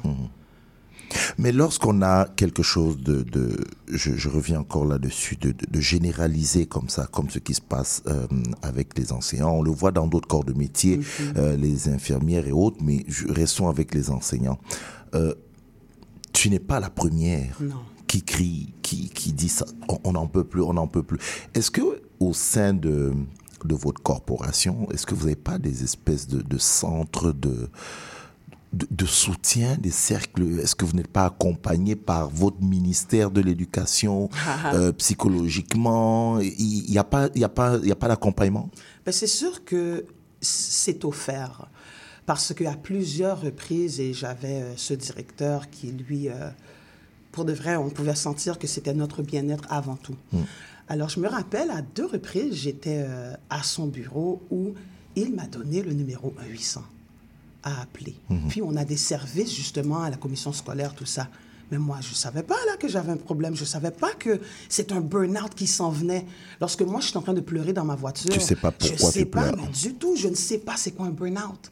Et bien que j'ai vu d'autres collègues qui sont partis, mais ensuite qui sont revenus, mais c'est que il y, avait quelque chose, il y avait un décès, il y avait, euh, il y avait quelque chose qui, qui faisait en sorte que combiné avec euh, peut-être la charge, que c'est ce qui emmenait l'épuisement, peut-être. Mais dans, dans mon cas, de, je, je devenais une autre personne, puis je comprenais pas. Alors moi, j'ai jamais appelé. Mhm. Je n'ai pas... euh, moi, mais j'ai commencé à être suivie des mois après. Parce que là, maintenant, ton corps te parle. Une fois que tu arrêtes, là, ton corps il est comme, ah oui, on peut faire ça. On nous. peut, ouais, ok. Et c'est à partir de là que, mais il y a des choses qui se passent. Accident de voiture ici. Or, le nombre d'accidents de voiture, mon Dieu, que j'ai fait, que, que... Puis, c'est parce que je n'étais plus bien. L'épuisement a fait en sorte que... Puis, comment est-ce qu'on guérit d'un épuisement? Parce que, oui, on, on prend un temps, mais, mais c'est quoi exactement qu'on doit faire pour maintenant être correct et retourner au travail? Je me pose encore la question, je l'ai posée même la semaine dernière à mon médecin. On parce se que- repose, non? Ben, c'est quoi le repos lorsque on a quand même des tâches à la maison, on a des enfants? On a des enfants. On veut, Faut vivre. Parce que là, maintenant, entraîne un, un état de dépression Mhm. où ce que, mais tu pleures tout le temps, alors tu veux sortir, t'égayer, euh, faire les trucs sociaux que tu faisais. Et là, tu dois faire semblant que tout va bien. Parce qu'il y a une charge mentale, là, qui, qui s'installe, que c'est ça, c'est- mental, ça, ça rentre dans le physique. Oui, c'est très difficile. Mhm. C'est très difficile. D'où l'idée de faire un, Un gala. Le gala de la résilience, parlons-en. Ça a lieu euh, dimanche prochain. Exactement. Euh, comment? C'est une, première. Moi, moi, je- Oui, on c'est jamais- une première Oh, édition. Oui, c'est une première. C'est la première édition. Non, mais même dans Ah ton oui, gala de la résilience et, et- et tout ça, oui, voilà. Euh, c'est ça. Euh, Parle-nous de ça. Parle-nous un peu de voilà pourquoi tu as voulu le faire. C'est quoi? Qu'est-ce qu'il y a derrière? Alors, le mot résilience a commencé à avoir euh, un- une signification très Mhm. personnelle pour moi. Et euh, je vois le monde autour de moi aussi, qui, surtout en ces moments, je les appelle des moments noirs pour certains, euh, il y a eu beaucoup de décès hein, les dernières années. Euh, les temps sont durs, les finances pour plusieurs personnes, c'est tout le monde est affecté par quelque chose. Puis on pourrait se laisser abattre par ces choses-là. Moi, je nous donne un challenge de changer notre perception, notre mindset. Nous savons que dans cette vie, nous allons passer à travers plusieurs moments difficiles. Mhm, Bien sûr. Puis euh, de voir ces moments plutôt comme euh, ben, ce qui va nous rendre plus forts. Parce qu'on est appelé à faire preuve de résilience pendant ces moments. Mais lorsqu'on est dedans, on ne voit rien de positif. On ne sait pas que au bout du compte, euh, ces expériences vont nous mener à devenir une personne plus forte, en bout de ligne, plus résiliente. Maintenant, c'est lorsqu'on prend un recul, qu'on regarde en arrière et qu'on voit, mais si ce n'était pas pour ces moments-là, pour ces embûches, ces expériences, je ne serais pas la personne forte que je suis.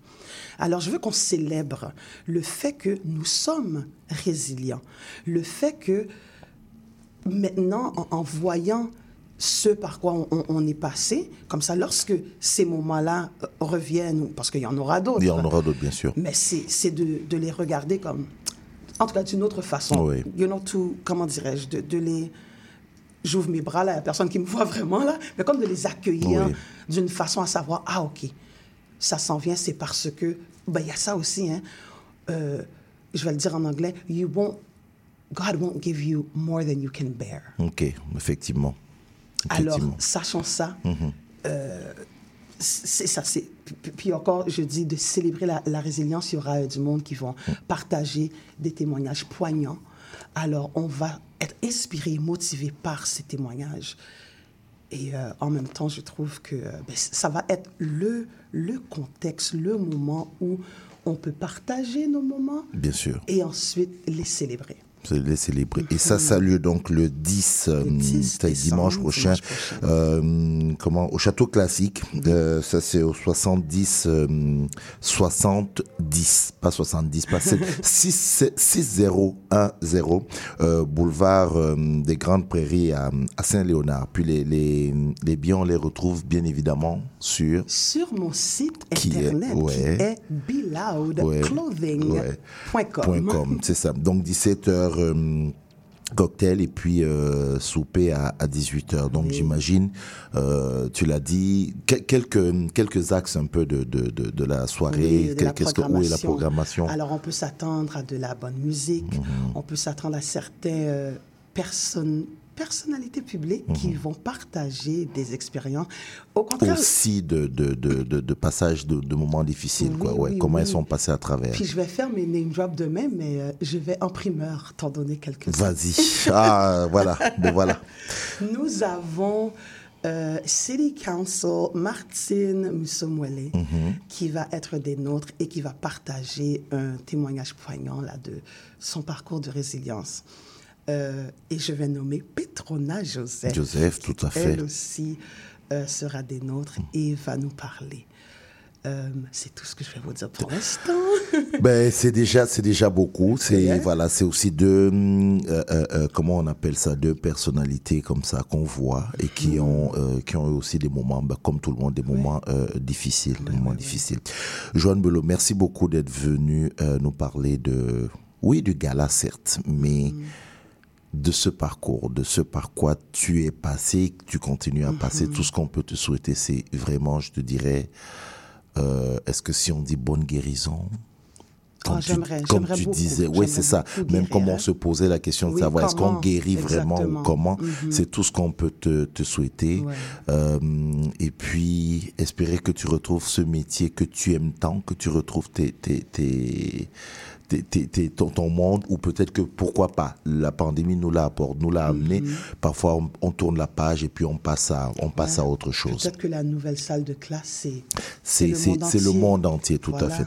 Et donc, euh, en même temps, euh, on garde ce que tu nous as dit de continuer à être loud. That's right. C'est ça? That's right. D'accord. Merci beaucoup. Je rappelle encore le 10, c'est le 10 décembre, c'est hum, la semaine dimanche prochain, Mhm. même passé une semaine, donc dépêchez-vous d'aller chercher vos tickets donc sur billoutclothing.com. Et puis voilà, euh, donc euh, c'est ça pour le gala de la résilience. J'aime beaucoup ça, le gala de la résilience. Merci beaucoup et on se dit à bientôt. Bienvenue, merci beaucoup.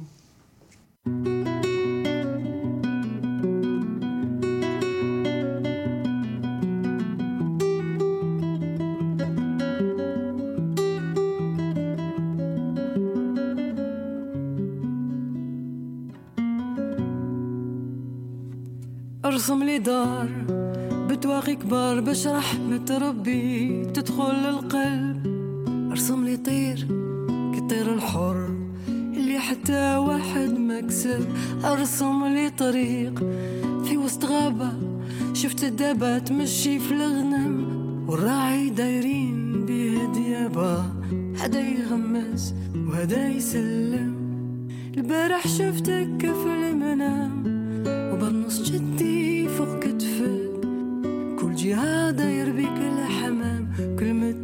الحق خارجة من فمك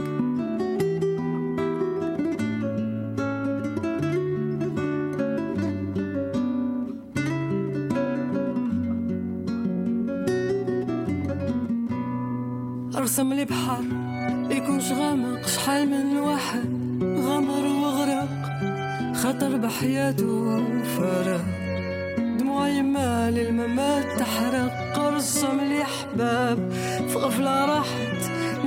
العشية حصدت ودات خلت لي جرح ساكن في الذات دنيا في عينيك الشمعة دابت البارح شفتك في المنام. وبنص جدي فوق كتفك كل جهة داير بيك الحمام. كلمة الحق خارجة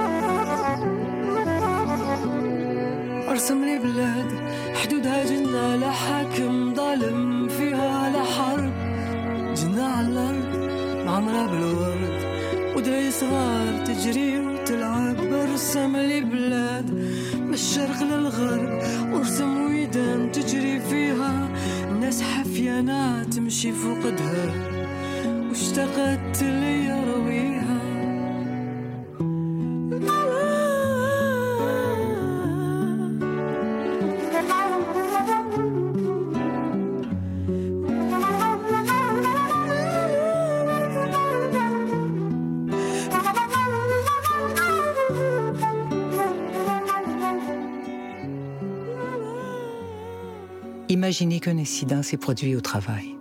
Votre employé Malik est blessé. Il éprouve une grande douleur.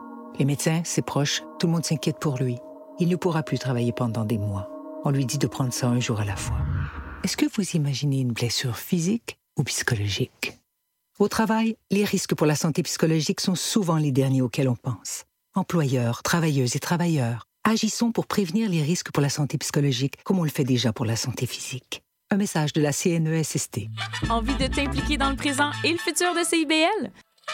L'Assemblée générale annuelle de ta radio communautaire francophone de Montréal aura lieu le 11 décembre à 18h30 au même Centre des mémoires montréalaises. Pour y participer et obtenir plus d'informations, deviens membre sur notre site internet au www.cibl1015.com en consultant l'onglet Devenir membre et abonne-toi au CIBLien, l'infolettre officielle de CIBL. Ta radio compte sur toi. À la SAQ, on est tellement fiers des produits d'ici qu'on veut que tout le monde puisse en profiter. C'est pour ça que de jeudi à dimanche, lorsque vous achetez deux produits du Québec, on vous donne 15 fois plus de points Inspire. Voilà une bonne raison de découvrir les produits Origine Québec, préparés au Québec et embouteillés au Québec. Consultez votre infolettre ou votre appli ou parlez avec un conseiller et mettez du Québec dans vos choix. SAQ, le goût de partager. 18 ans et plus, détails sur SAQ.com. CIBL 105 Montréal. I feel like falling in love. I'm in the mood to fuck something up. I'm fucking something I need some drink in my cup. Hey, I'm in the mood to fuck something up. I wanna go missing. I need a prescription. I wanna go higher. Can I sit on top of you? I wanna go where nobody's been. Where nobody's been. Have you ever had fun like this? Oh, we gon' fuck up the night. Black lights, spaceships fly.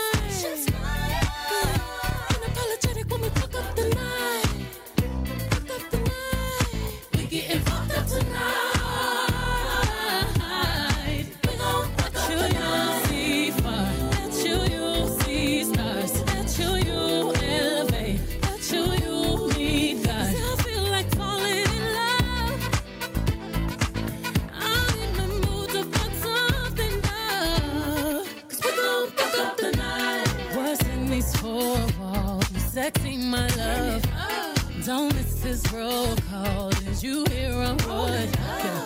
Show up, show up, show up, show up. Go up, go up, go up.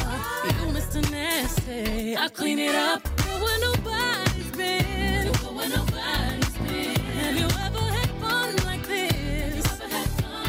I wanna go missing. I need a prescription. I wanna go higher. Gonna sit on top of you. We gon' fuck up the night.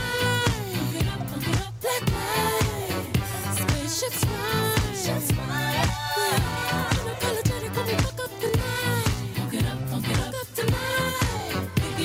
Up tonight.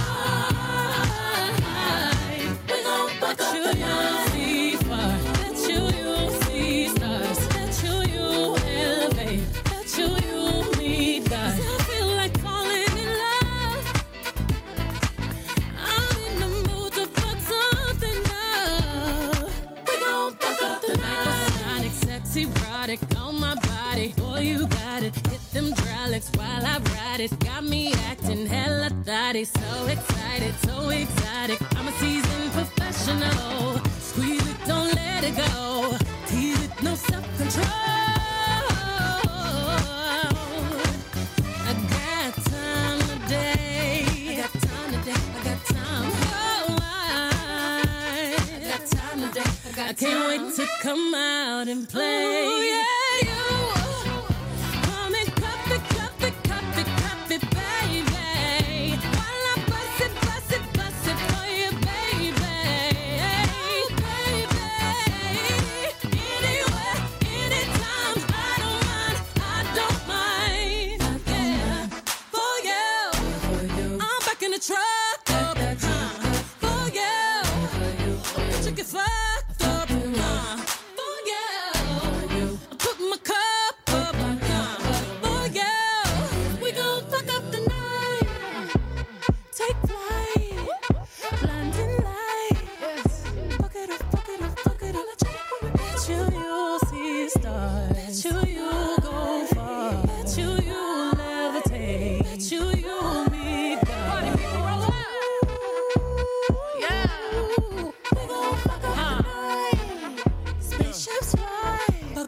Oh non, dis, non, on arrête de danser.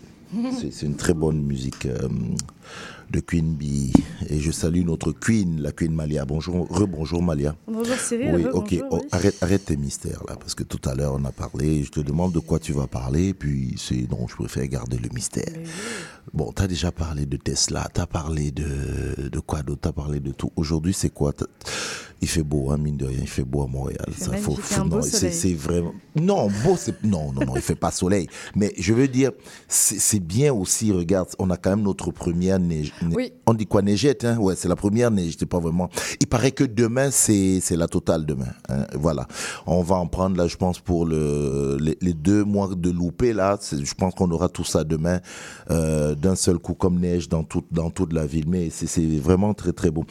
Euh, oui. Donc, le week-end, comment ça s'est passé? Euh, je sais que c'est pas terminé, là, mais qu'est-ce que ça fait de beau ce week-end? Ce que j'ai fait de beau, je suis allée voir un merveilleux film, Cyril, qui s'appelle. le- Avatar.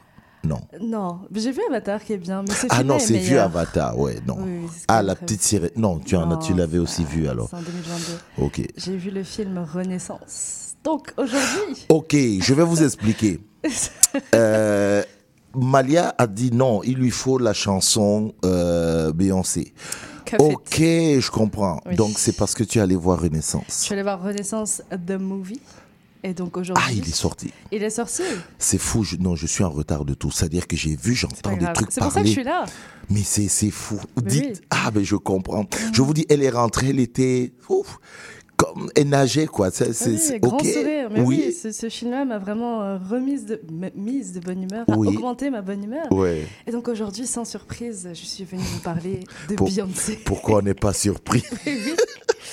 Bon, par Pourquoi contre, pas- par contre pour, euh, pour ceux qui ont écouté ma toute première chronique sur euh, les prix absolument lunaires de Ticketmaster, qui Mhm. est l'entreprise qui a plus ou moins le monopole de la vente des billets de concert, soyez rassurés, je me suis depuis longtemps remise de ne pas avoir eu 1500 dollars de côté à mettre pour aller la voir à Toronto. À Toronto. Et, et l'une des choses qui m'a aidé à m'en remettre, c'est que le film de sa tournée, le fameux Renaissance The Movie, est sorti ce vendredi au cinéma. Et donc Beyoncé, dans son infinie clémence, a eu la pitié. elle a eu pitié de nous. Elle a eu pitié de nous qui n'avons pas un rein gauche et un poumon droit à vendre sur le marché noir pour aller la voir en concert. Et elle nous a dit ne vous inquiétez pas. Je vais non seulement faire la compilation de toutes mes représentations de tournée, mais je vais aussi saupoudrer tout ça de quelques moments backstage exclusifs pour que vous ayez, pour que vous ayez finalement euh, l'expérience comme si vous aviez été là. Comme si vous avez vendu un rein et un poumon. Exactement. Et on lui dit merci parce que c'est effectivement ce qui s'est passé. Et dans la salle, vraiment, l'ambiance était belle. Parce que c'était que des fans de Beyoncé et on connaissait tous les paroles, on connaissait tous les moments forts des chansons et on connaissait les chorégraphies et on connaissait aussi les petites anecdotes. Il y en a une. Rassure-moi juste, Oui. vous n'avez pas dansé, vous n'avez pas chanté pendant le film. On a chanté pendant Ah, le film. carrément. Ah oui, ah oui, on a chanté, on a un peu dansé sur nos sièges. Oui, c'était vraiment un moment festif. Et surtout, c'était un moment qui était drôle parce que je vais citer une anecdote. Euh, Peut-être que tu es, tombé dessus dans tes réseaux parce que c'était quand même assez viral. Il y a un moment dans la chanson Energy de Beyoncé où elle chante Look around, everybody's on mute. Donc, traduction, je regarde autour de moi et tout le monde est silencieux. Et à ce moment-là, en fait, en concert, il faut que. bon, déjà, la musique se coupe et il faut qu'on reste le plus silencieux et immobile possible pendant bah, aussi longtemps qu'on puisse. Jusqu'à ce que la chanson reprenne. Elle est magique, cette fille-là. C'est ça, et je sais pas si tu te rends compte, c'est un stade entier qui se Qui tait. se tait parce que Beyoncé vous dit je veux mute. Elle fait le signe, elle Oui. fait look around, everybody's on Mhm. mute. Et puis gare. À Gare celui à celui qui- qui, qui va parle. tousser. non, parce qu'on a eu quelqu'un qui a ri pendant la séance de cinéma. Dis-toi, Beyoncé n'était pas là. C'était pas un concert, mais on s'est tous tués. Et quelqu'un a ri, parce que c'était un rire de nervosité. On s'est tous retournés vers lui. Puis il a plaqué sa main devant sa bouche. non, mais c'était un moment d'humour et c'était un moment de, de complicité. Mm. Et, euh, et je, suis quand même, quand heureuse d'avoir pu vivre ça. Et, comme je disais plus tôt, c'est aussi un, film qui était, euh, bon, c'est pas pas, pas seulement une compilation de visuels et de vocaux qui sont, soit en passant, absolument époustouflants. Allez voir ce film, mais c'est aussi en fait un lever de rideau sur toute la machine complexe et franchement hallucinante qui a rendu tous ces concerts possibles. Donc, on parle ici d'une trentaine de camions rien que pour transporter toute la ferraille qui est nécessaire pour construire la scène. On parle d'un avion qui prépare déjà le prochain stade pendant qu'elle est en train de finir son autre spectacle dans un autre pays et peut-être dans un autre continent. On parle de près de 4 ans de travail pour aboutir à tous ces visuels époustouflants. On parle d'un staff de minimum, je sais pas, 500 personnes qui est mobilisé à tout moment. Mais on parle surtout et avant tout de l'éthique de travail de Beyoncé. Mhm.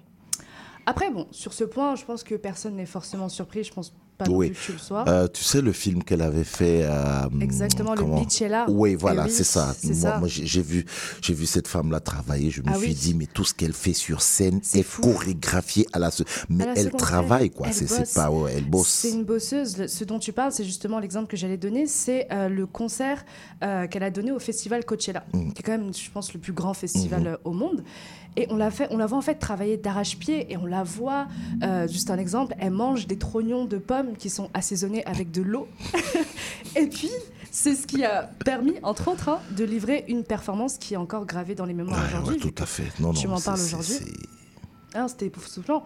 Et puis là, de la voir à l'action ce vendredi, c'était pas quelque chose de nouveau pour moi parce que je sais que c'est une bosseuse qui ne dort pas, qui ne mange pas et qui ne s'arrête pas tant qu'elle n'a pas atteint son objectif. Est-ce que je- ce que je trouve beau en fait, c'est l'écosystème autour d'elle parce que elle est avec des personnes qui travaillent en connaissance de cause parce qu'ils connaissent son exigence et ils l'acceptent parce que ils savent que bah, elle les mènera toujours vers Le- d'excellents le- résultats. L'excellence, ouais, tout à fait. Mais ce qui m'a vraiment frappé, C'est nous, ça, un peu. Hein. Comment? Non, rien. Non, j'ai dit c'est nous, ça. un Ah peu. oui, non, mais c'est Ouais, nous, mais c'est nous, mais exactement. Mais justement, je, c'est une belle façon de, de- de résumer toute la chronique parce que justement, ce qui m'a frappé avec ce film, c'est que je me suis reconnue en elle. Donc Mhm. c'est nous, c'est Mhm. elle, c'est moi, mais en fait, c'est vraiment toute une mentalité commune parce que c'était vraiment quelque chose de se dire que Beyoncé, donc la grande Beyoncé, était beaucoup plus proche de moi que ce que je croyais parce que en la voyant insister sur des détails qui n'étaient pas faits exactement comme elle les voulait et se battre pour faire valoir sa vision de son propre chose, qui est quand même, Ouais. quand même quelque chose, et ne pas lâcher le morceau malgré de nombreuses frustrations, en fait, j'ai vraiment compris ce qu'elle vivait. Et il y a d'ailleurs une scène qui est très drôle dans laquelle elle, demande à un des membres de son staff, euh, son staff d'éclairage, il me semble, euh, qu'elle lui demande un éclairage spécifique. Et cet employé lui dit bah, L'objet n'est pas disponible à la vente en ce moment. Et elle le regarde, elle lui répond Ah, c'est drôle, parce que moi je viens de faire une simple recherche Google et je l'ai trouvé. Oh, Et ensuite elle le fixe. oh, carrément. C'est ça. Et moi, je me Ah suis ouais. vraiment reconnue dans ce sarcasme. D'ailleurs, on, a- on était vraiment tous. euh, on a ri dans la salle seul, euh, d'une seule voix. Parce que quelquefois, l'agacement est tel que tu ne peux que mettre la, personne face à toi, bah, qui- face à ses contradictions, et puis tu la fixes. En attendant qu'elle-même, elle, elle relie les points. Qu'elle qu'elle arrive là où t'es déjà arrivé. Et, ça a encore plus fait écho en moi grâce à la scène suivante où on voit en fait Beyoncé qui est en aparté et qui parle justement de cette frustration et qui dit que c'est déjà difficile de se faire entendre en tant que femme, mais c'est presque impossible de se faire entendre, se faire entendre en tant que femme noire. Parce que tout ce qu'on dit doit être constamment combattu et minimisé et puis on doit répéter la même chose et on doit lutter pour faire valoir son point encore et encore et encore face à des gens qui ne veulent pas nous comprendre jusqu'à ce qu'ils finissent par se dire et là, je cite les mots de Beyoncé. Wow, this bitch will not give up. Ah ouais, carrément. Traduction plus ou moins littérale. Wow, elle n'abandonnera pas. Mhm. Et j'ai tellement aimé cette citation qu'en plein film, j'ai ouvert mes notes, puis je l'ai écrite parce que je, je ne voulais pas l'oublier. Je ne voulais absolument pas l'oublier parce que, à mes yeux, cette citation contient absolument tout.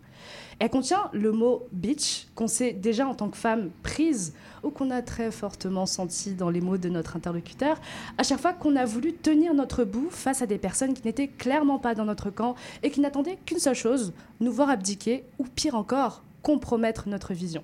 Et ce bitch, c'est aussi la rançon de la persévérance féminine qui ne baisse pas les bras parce qu'elle sait que son idée est une bonne idée et c'est une idée qui mérite de voir le jour et qui profitera même à la personne qui est en face de nous et qui nous combat. Et c'est par ce bitch, oui, je le répète, que cette tournée magistrale a pu avoir lieu finalement. Parce que Beyoncé ne s'est pas contentée de faire quelque chose de passable, de confortable, de bon. Non, elle est allée sur Google, elle a fait ses propres recherches et elle allait trouver quelque chose qui était excellent. Et- et- Voilà. c'est ça. C'est ça. Et moi, ça m'a vraiment fait du bien de voir ça, mais ça m'a vraiment aussi fait du bien de l'entendre. Parce que j'ai plus ou moins ce tempérament. Mhm. Et je sais pas si mon père m'écoute, mais je pense qu'il est en train de rire. Parce que...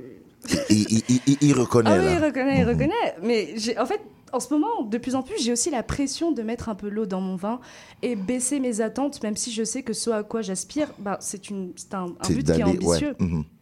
Et voir une femme, une femme noire, se tenir debout et dire, toujours dans le respect de l'autre, mais aussi dans le respect de sa propre vision, non, j'avais demandé B et c'est B que je veux. C'est pas A, c'est pas C et c'est encore moins E. C'est B Je que veux je B. veux. Mm. Et c'est ce que j'ai trouvé aussi intéressant, c'est le regard en fait de Beyoncé sur sa propre rigueur. Parce que on voit souvent la recherche de l'excellence comme un acte égoïste, comme si on voulait juste briller euh, seul euh, en haut du podium et puis paraître euh, presque divin aux yeux des autres. Mais il y a quand même quelque chose dedans de l'ordre du collectif. Parce que à un moment donné du film, elle dira même quelque chose comme moi, je fais tout ça parce que je connais les sacrifices de mes fans, qui, ce qu'ils ont fait en fait pour venir me voir juste une seule soirée. Ils ont vendu des reins. C'est ça, ils ont vendu des reins, ils ont vendu des poumons, ils n'ont plus d'organes. Ils ont juste les cordes vocales pour crier à mes shows. Donc j'ai intérêt à ne pas leur livrer un show médiocre ou passable quand je peux leur livrer un show qui est excellent. Excellent, ouais. Donc aspirer à quelque chose de beau, quelque chose qui va au bout de nos capacités sans pour autant se perdre euh, nous-mêmes ou tomber dans le burn-out, on en parlait tout à l'heure, Mhm. eh ben, c'est aussi respecter l'autre d'une certaine façon. C'est honorer les gens qui nous aiment et leur dire bah, qu'on ne prend pas leur soutien pour acquis. Alors c'est avec ce message que j'aimerais vous laisser ce dimanche. Tenez votre bout, croyez en votre vision et croyez surtout en sa réalisation. Et il faut que vous soyez si solide dans vos convictions que les personnes qui vous font obsta- obstacle finissent enfin par se dire Wow, this bitch will not give up. Exact. Exact, exact, exact. Non, mais là, tu me donnes. euh, J'espère que je te donne la motivation. non, euh, c'est ça, tu me donnes la motivation rêves, pour aller le, pour aller le, voir, ce, ce. Oui, film-là. là. Il est où? Il Tu est l'as vu partout. où Il est partout. Oui. Il est partout, tu n'as pas d'excuse d'ailleurs. Quoi? As-tu vu Everything Everywhere All at Once On parle de Beyoncé, ne gâche pas tout, Non, Malia.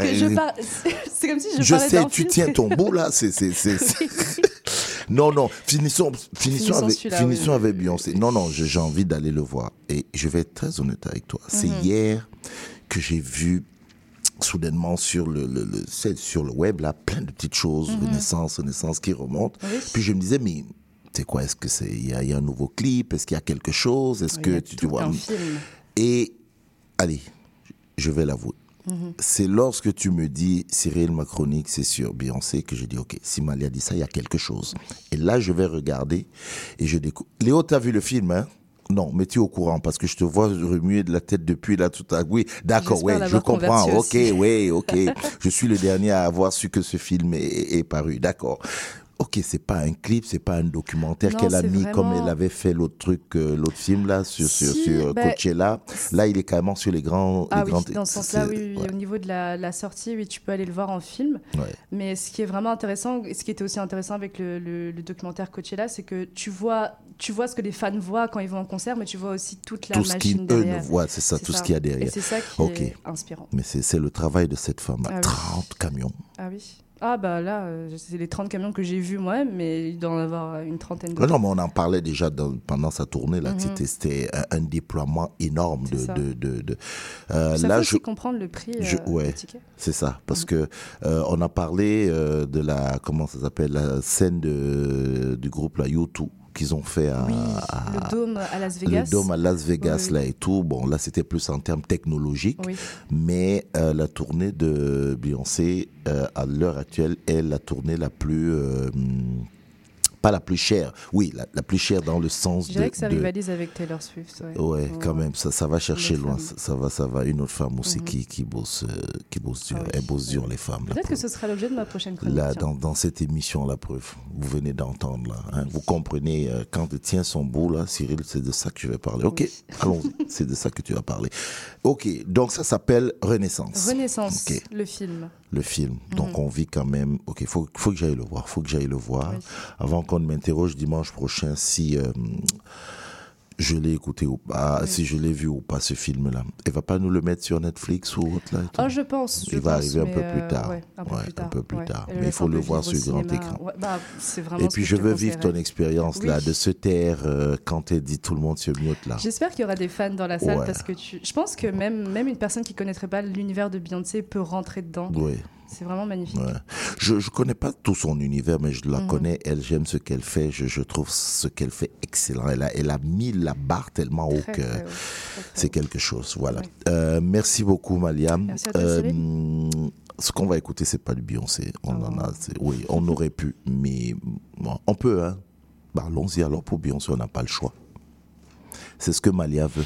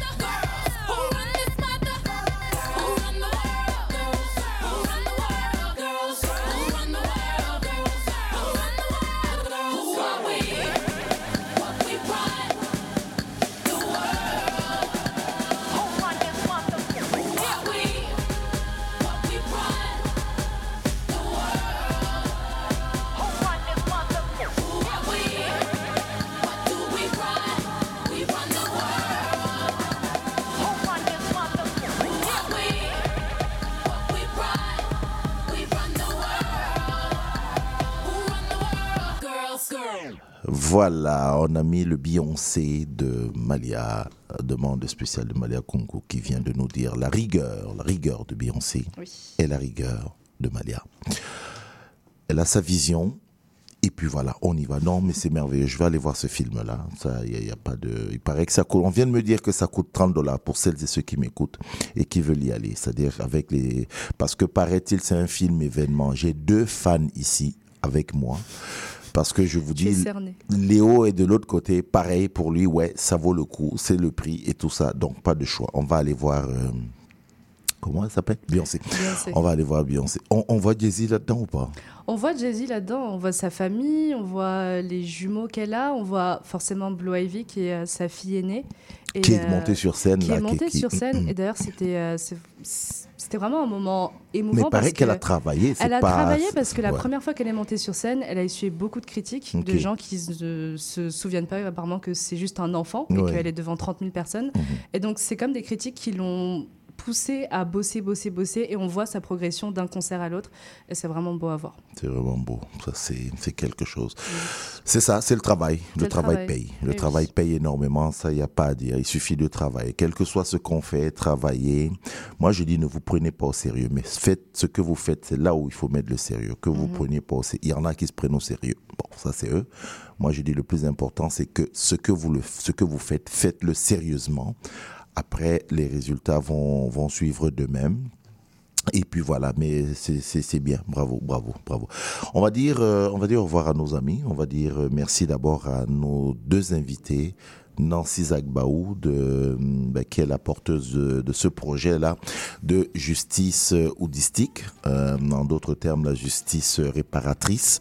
Donc allez sur le site de woodstock.ca et puis vous pouvez les aider à pérenniser euh, ce projet-là qui consiste euh, à amener une justice alternative, pour reprendre ces termes, notamment par rapport aux personnes, notamment vis-à-vis des personnes noires qui sont surreprésentées dans le système carcéral au Canada dans son ensemble. Et puis on va dire aussi merci euh, à Joanne Belot, une enseignante qui, euh, voilà, elle a atteint euh, la limite de ce que son corps pouvait lui permettre d'atteindre, le corps et l'esprit. Donc elle a vraiment fait un break, c'est bon. Est là, mais pour saluer quand même la résilience de tout le monde, euh, bah, déjà c'est bien, nous a un peu expliqué ce passage-là, qui se met à, pleurer toute seule dans sa voiture, c'est quelque chose. Et euh, bah, là, elle organise donc euh, le gala, le gala de la résilience. C'est dimanche prochain au 6010, c'est 70 euh, boulevard de, des Grandes Prairies à Saint-Léonard. Ah tiens, il y a un spectacle aussi. comment non c'est ça. D'abord je finis avec le gala de, la résilience. Donc c'est ça. Merci à, à Palina euh, Palina Michelot et puis merci à Queen Queen M qui nous a parlé de Queen Bee merci Amalia à, à, à la, à la mise en onde de cette émission, c'était le grand Léo, à qui Merci, on dit bonjour, oui, qui va aller voir le film de Beyoncé. euh, tout. Je vous dis pas, il aurait pu le voir, là, là, il aurait pu le voir, mais il n'a pas pu le faire parce que il y a eu un incident. Je m'arrête à ça. Allez demander à Léo, il va vous dire pourquoi il n'a pas pu le voir. Mon nom est Cyril Écola. C'était un plaisir de vous accompagner durant ces deux heures. On se retrouve dimanche prochain. Euh, toujours sur CIBL 101.5 FM.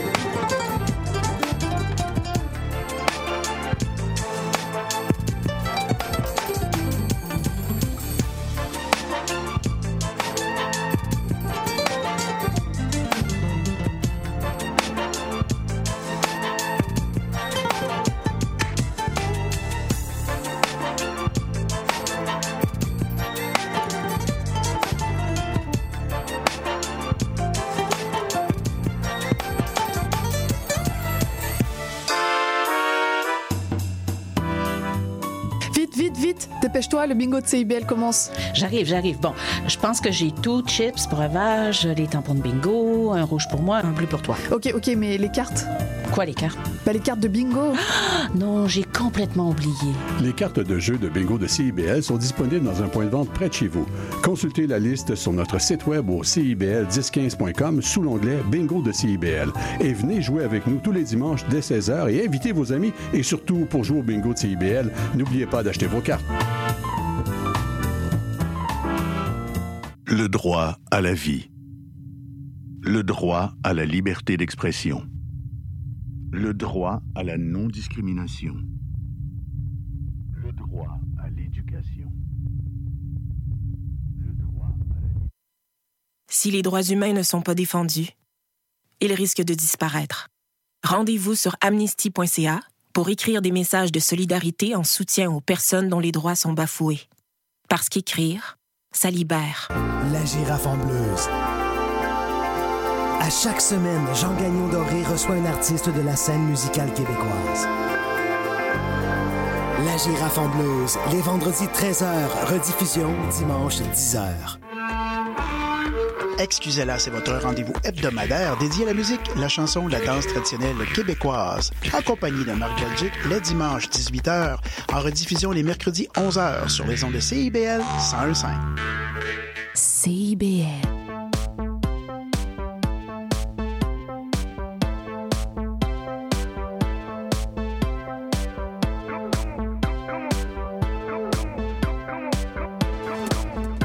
CIBL 101.5 Montréal. Vivre Montréal. La radio communautaire, c'est parce que les gens se sentent impliqués, là, comme une espèce de longueur d'onde.